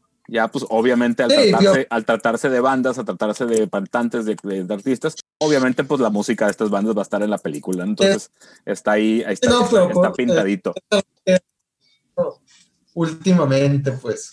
Es a lo que No. me, me refería. Aunque curiosamente, con, con esta de, de Rocketman, a lo que iba, pa- para mí fue bastante interesante porque de repente, ya que le estaba viendo, fue de que ¿a poco esta canción es de Elton John? Va- varias canciones fue de que yo no sabía que, que eso era Elton John y eran canciones que, que había escuchado y fueron canciones de que me declaro a alguien que le gusta bastante el John cuando hace 10 años este, no estaba enterado de, de todas esas canciones que me gustaban que, era, que eran de él, pues este, es, es algo que me llamó la, la atención ahí. Este, hace un, bastantes años o algunos años hubiera dicho, no, el John no, que voy a estar escuchando eso, ¿no? Y, y este, coincidió que bastantes canciones que, que he escuchado en la vida que, ah, está chila, son, son de él, pues. Y pues ahorita yo creo que también por la pandemia y en lo que estamos, pues está interesante eso de que se ha estado este, haciendo eso de películas biográficas, pues, y hay planes de, de sacar más de, de otras bandas, por lo que he visto. A, a- a mí se me hace que en ese sentido, le- yo creo que la película bi- biopic más antigua que yo recuerdo será la de Los Doors, de Oliver Stone. Para No sé nada, si Paco. existe otra antes, Para nada, güey. ¿no? no, güey. Que la de Pues Hell. está Alabama, güey. O sea, no mames. Esa fue en los 80. Ah, pero. Oye, tenemos que hablar. Fíjate, estamos hablando de, de- de- de la música del cine, pero tenemos que participación de ultrasónico, ¿no? ¿Qué ondas? ¿Qué ondas con eso? Bueno, para cerrar este sensacional episodio de música y películas, el podcast Sensacional 47 episodio. de Ultrasónico, pues vamos al autocebollazo, ¿no? A la au- autocomplacencia. Vamos a hablar de cómo hemos participado con música ultrasónico en este Claro. género del cine. Adelante, ¿de qué se acuerdan, señores? Platíquenme. Nada, pues estamos platicando de la música y del cine, y, pero también hay que recordar que el ultrasónico ha tenido sus, sus ejercicios dentro del cine, no propiamente música de score, pero sí participaciones de temas de ultrasónico en varios proyectos locales eh, aquí en Culiacán, y, y según entiendo hay algún proyectillo ahí de, de otras gentes, pero pues el único que yo recuerdo, porque yo tengo el DVD, quiero presumirles que yo tengo el DVD de la película de eh, El Recreo, La prepa. este, la prepa, la prepa. Iba a decir la tarea. Dije, pues no, no, no, la otra, no, no, no cabrón. La prepa, película animada, este. De Juan Man- Juan Manuel Figueroa. con un. Con, arráncate, pues, pues tú dilo, pues, ándale, pues. Ándele, pues la hizo, muy Juan, girito. la hizo Juan, eh, Juan Miguel Figueroa, amigo de mi hermano Alfredo, que cuando estaba con el cortometraje por ahí, pues son, son, son amigos y salió el tema de, oye, necesito música, ah, pues tenemos música del grupo, ¿no?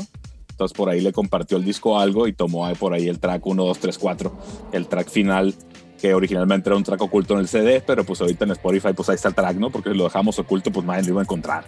Entonces eh, por ahí aparece en la fiesta donde todos los bonitos bailan y está muy padre el momento.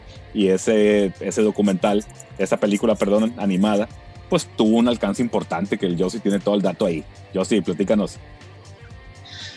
Sí, esta, esta película de dibujos animados para adultos, pues se generó allá en la primera mitad de los años del año 2000, de los años 2000, 2006, 2007, si mal no recuerdo, fue generada a partir de diversos trabajos de animación del propio Juan Miguel Figueroa, eh, donde contaba pues algunas historias que le sucedieron a él y a sus amigos cuando estuvieron en la prepa aquí en Culiacán. Entonces se fue generando eh, un contenido en internet que lo llevó a participar en un concurso donde gana el concurso y se agencia 40 mil dólares aproximadamente para producir este, este material, esta, esta película de dibujos animados. Este, este eh, trabajo de, Juan Miguel eh, está eh, contenido en un DVD que se distribuyó en Estados Unidos y Canadá. Por ahí llegaron algunos aquí a México. Pato, pues ya mencionó que tiene el suyo. y cuando estaba haciendo la película, Juan Miguel, a través de Alfredo, que en ese entonces era nuestro baterista, se comunica con nosotros para preguntar si puede utilizar eh, música de, ultrasónico en la película. Nosotros nos encantamos, nos gusta la idea. Yo me acuerdo por ahí haber elaborado una carta donde eh, le autorizamos eh, utilizar las canciones que él quisieran de nuestro disco Algo, que fue grabado en 2004. ya tenía ah, un par de años eh, que habíamos sacado este disco, este trabajo que es música experimental. Uno o dos tracks solamente tienen, tienen letras, son cantados. Todo lo demás es música generada por, por, por nosotros, con apoyo a, a, las programaciones eh, que hizo Miguel. Y eh, este, este trabajo de la prepa, pues tuvo, tuvo su impacto, ¿no? Salud, mi pato, salud. salud, salud. La prepa pues fue producida por Five Producciones y Alux Films y pues tuvo música de nosotros, tuvo música de Gran Mama y música de Gerardo Amen, que es un amigo de nosotros de aquí de Culiacán también. Eh, que participó Gerardo conocido de los hermanos, ¿no? Mayores de, Miguel. Sí, por supuesto. Así es. De los maravillos. Así es. Eh, de hecho, Jesús y Manolo estuvieron en la primaria con Pavel y conmigo, con mi hermano. Nosotros los conocíamos por ahí. Eh, Jesús pues es un connotado cardiólogo y Manolo es un abogado.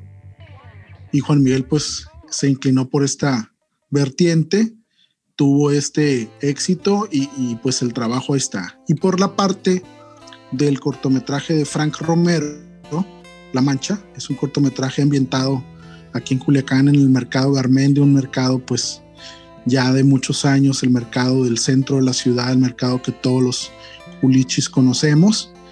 Eh, narra pues ahí una historia eh, que no se las voy a contar, busquen el cortometraje, vale mucho la pena, un abrazo a Frank.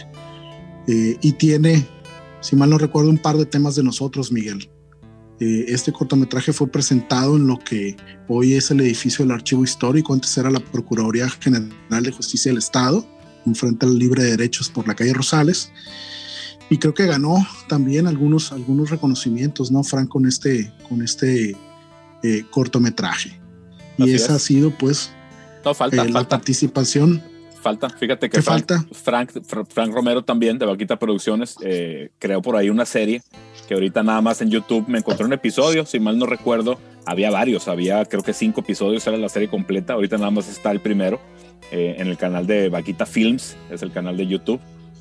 Eh, y, y, en, ese, en, ese, en esa serie que estaba, que estaba produciendo aparece Flashback, que es el primer track de nuestro disco 6. También por ahí hay un, un cortometraje también en YouTube que se llama, bueno, no me acuerdo cómo se llama, era algo eh, algo a tu corazón, pero lo hizo Chito Gómez, que es el de Adumao, donde puso por ahí Martes Ambiental también de nuestro disco Algo, y aparece nuestra canción completa, y por ahí aparece un pedacito de, otra, de una canción de Poetas del Exilio de Paco Pitch, y, el grupo que tenía, que conformaba esa, esa banda, y otro track. Tiene tres tracks ese, ese, ese trabajo, pero el track que aparece completo de principio a fin es el nuestro, ¿no? Ok, eh, ¿es la serie esta que fue ambientada en el Bistro Miró? ¿Cuál? ¿La de, la de, la de Frank Romero? La de, los, de Frank Romero, así eh, pues En, la UDO, y si hay escenas de la calle, no me acuerdo si es Bistro Miró, pero pues, seguramente sí. Yo recuerdo haber visto un, episodio, creo que, creo que sí, casi estar seguro de que sí. Sí, yo creo que sí. Sí se grabó. ahí en el visto. Ah, es, es verdad. Y es verdad. Flashback aparece cuando le ponen play a una grabadora, ¿no? está, está chilo. Sí, es, es, verdad. A mí me tocó ver un episodio, pero según yo recuerdo, nada más estaba un episodio, ¿no? En, en, YouTube. A mí no me tocó ver los, los, los demás.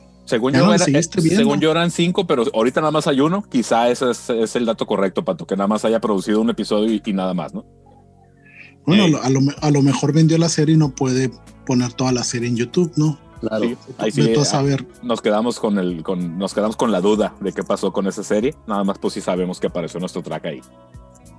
Y, y, y no solamente por quedarnos con la duda, sino también hablar un poquito de que, pues, aunque no haya sido la intención de nosotros como banda generar música para películas o para cortometrajes o para series, pues la verdad sí se siente chilo estar ahí eh, reflejado y contenido en trabajos de otras personas que también se dedican a producir su propio material, a, esta parte de las artes que es la industria del, del, del cine, del cortometraje, que cada vez toma más auge, ¿no? Entonces, eh, pues en lo personal yo sí, yo sí agradezco estar cuando menos un poquito en este tipo de, de cosas. Y ojalá en el futuro pues se vuelva a presentar la oportunidad, ¿no? Para, para ver eh, qué sucede con Ultrasónico colaborando con alguien más y sobre todo mostrar a través de esos canales el trabajo que estamos haciendo. Sí, es que es, es bien padre porque siempre hemos platicado que no, quizá no toda la música, pero algunas canciones, sobre todo el disco algo, pues siempre le dimos esa, esa cualidad cinemática, ¿no? O, o de que puede vestir muy bien eh, este tema de, de, la imagen y sumada a la música que hacemos, ¿no? Entonces, pues sí, siempre, siempre es bien interesante y como bien dice Yossi, ojalá sea la oportunidad de colaborar con, con algunos otros proyectos con la música ahí, ya sean tracks hechos o incluso trabajando música especial sí. para, para eso. Adelante. Así es, pues jóvenes, no sé si hay algún apunte adicional. De mi parte creo que es un apunte adicional. Una, un apunte adicional, traigo una duda. Una vez cuando estábamos ahí en los estudios de pelota de Play Records enfrente del santuario, fueron unos chavos a grabar un track este, para un cortometraje. ¿Era uno de estos o, o, o era otro proyecto? No, este era de, de, de, otro chavo también que se estaba dedicando a los cortometrajes, pero no, no, quedó, no quedó realizado. Se platicó mucho, por ahí andaba no, sí lo hicieron. Piolo Madrigal. Sí, lo, sí lo hicieron. ¿Sí lo hicieron? Era, era, un trabajo pues, para un concurso. Sí, sí, sí se logró. No me, yo sí lo vi. No uh -huh. me acuerdo dónde, no me acuerdo si en algún momento lo subieron a YouTube. Este, yo estuve en contacto con el, con el director, oh. digamos que lo apoyaba el Alfonso Madrigal y el... Es cierto. Y en, estuvo ahí en el estudio, el que está asociado con el Piolo en esta productora, yo sí, tú lo conoces. Barraza. Barraza, que estuvo ahí en el estudio acompañando a estos chavos de Norte. Los Norte hicieron estos tracks que los apoyamos ah, ahí grabando ideas y con efectos y todo, que nos daban muchas ganas de meternos, pero pues era, era un rollo de ellos que nosotros nada más estábamos grabando, ¿no? es cierto, es. Era, era, como un, era, era, como una historia que se desarrollaba en el estadio de, el los, estadio dorados, de los Dorados, ¿no? exactamente. Hey. Así es. Déjame, Así es. voy a recuperar por ahí, hay unos correos por ahí que tengo con, el, con este muchacho Andrei, no me acuerdo cómo se apellida. Este, a ver si por ahí tengo el link y por ahí se los comparto. Entonces, yo, yo nomás terminando de apuntar, me tocó ver un documental en YouTube que se llama Score a Film Music Do Documentary, eh, que, que uh -huh. pues es, un, es, un, documental con, eh, bien, eh, comercial, digamos, eh, con derechos de autor. Me, tuve la suerte de, de encontrármelo ahora en tiempos de pandemia. Muchos sitios musicales se dedicaron a, a buscar material para compartir en sus, en sus sitios para generar contenido, ¿no? Entonces, como no había conciertos, como no había nada, pues se dedicaron a rasgar el YouTube por todos lados a ver qué encontraban.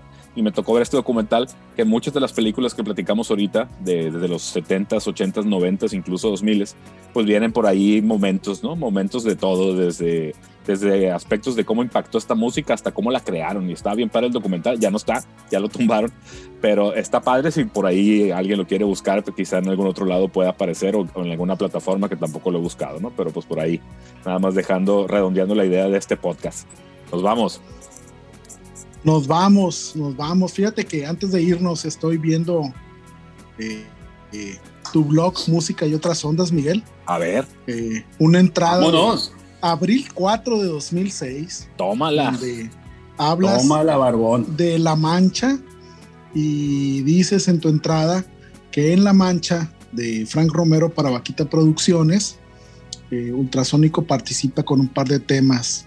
Participamos con Inter Short Version, que aparece en la escena inicial de la señora que vende rosas, y dos enigmas. Un tema oscuro, misterioso, de miedo, cantado por Pato, que aparece en varios momentos, como en el de la persecución. Agradeces la colaboración con Frank Romero e informas que próximamente se participará en la prepa de Juan Miguel Figueroa. Fíjate lo que es la historia. y así, amigos, esto fue este episodio número 47, si mal no 47, recuerdo, 47 podcast donde nos dedicamos a hablar un poquito de la música en el cine, la música en las películas, los scores y los soundtracks. Esperamos que lo hayan disfrutado tanto como nosotros. Le agradecemos de nuevo a Tlaloc que nos permite retomar estas entregas que con mucho gusto hacemos para ustedes. Y nos vemos en la próxima edición. Esto fue Ultrasónico Podcast. Buenos días, buenas noches, buenas tardes, buenas madrugadas. Bye.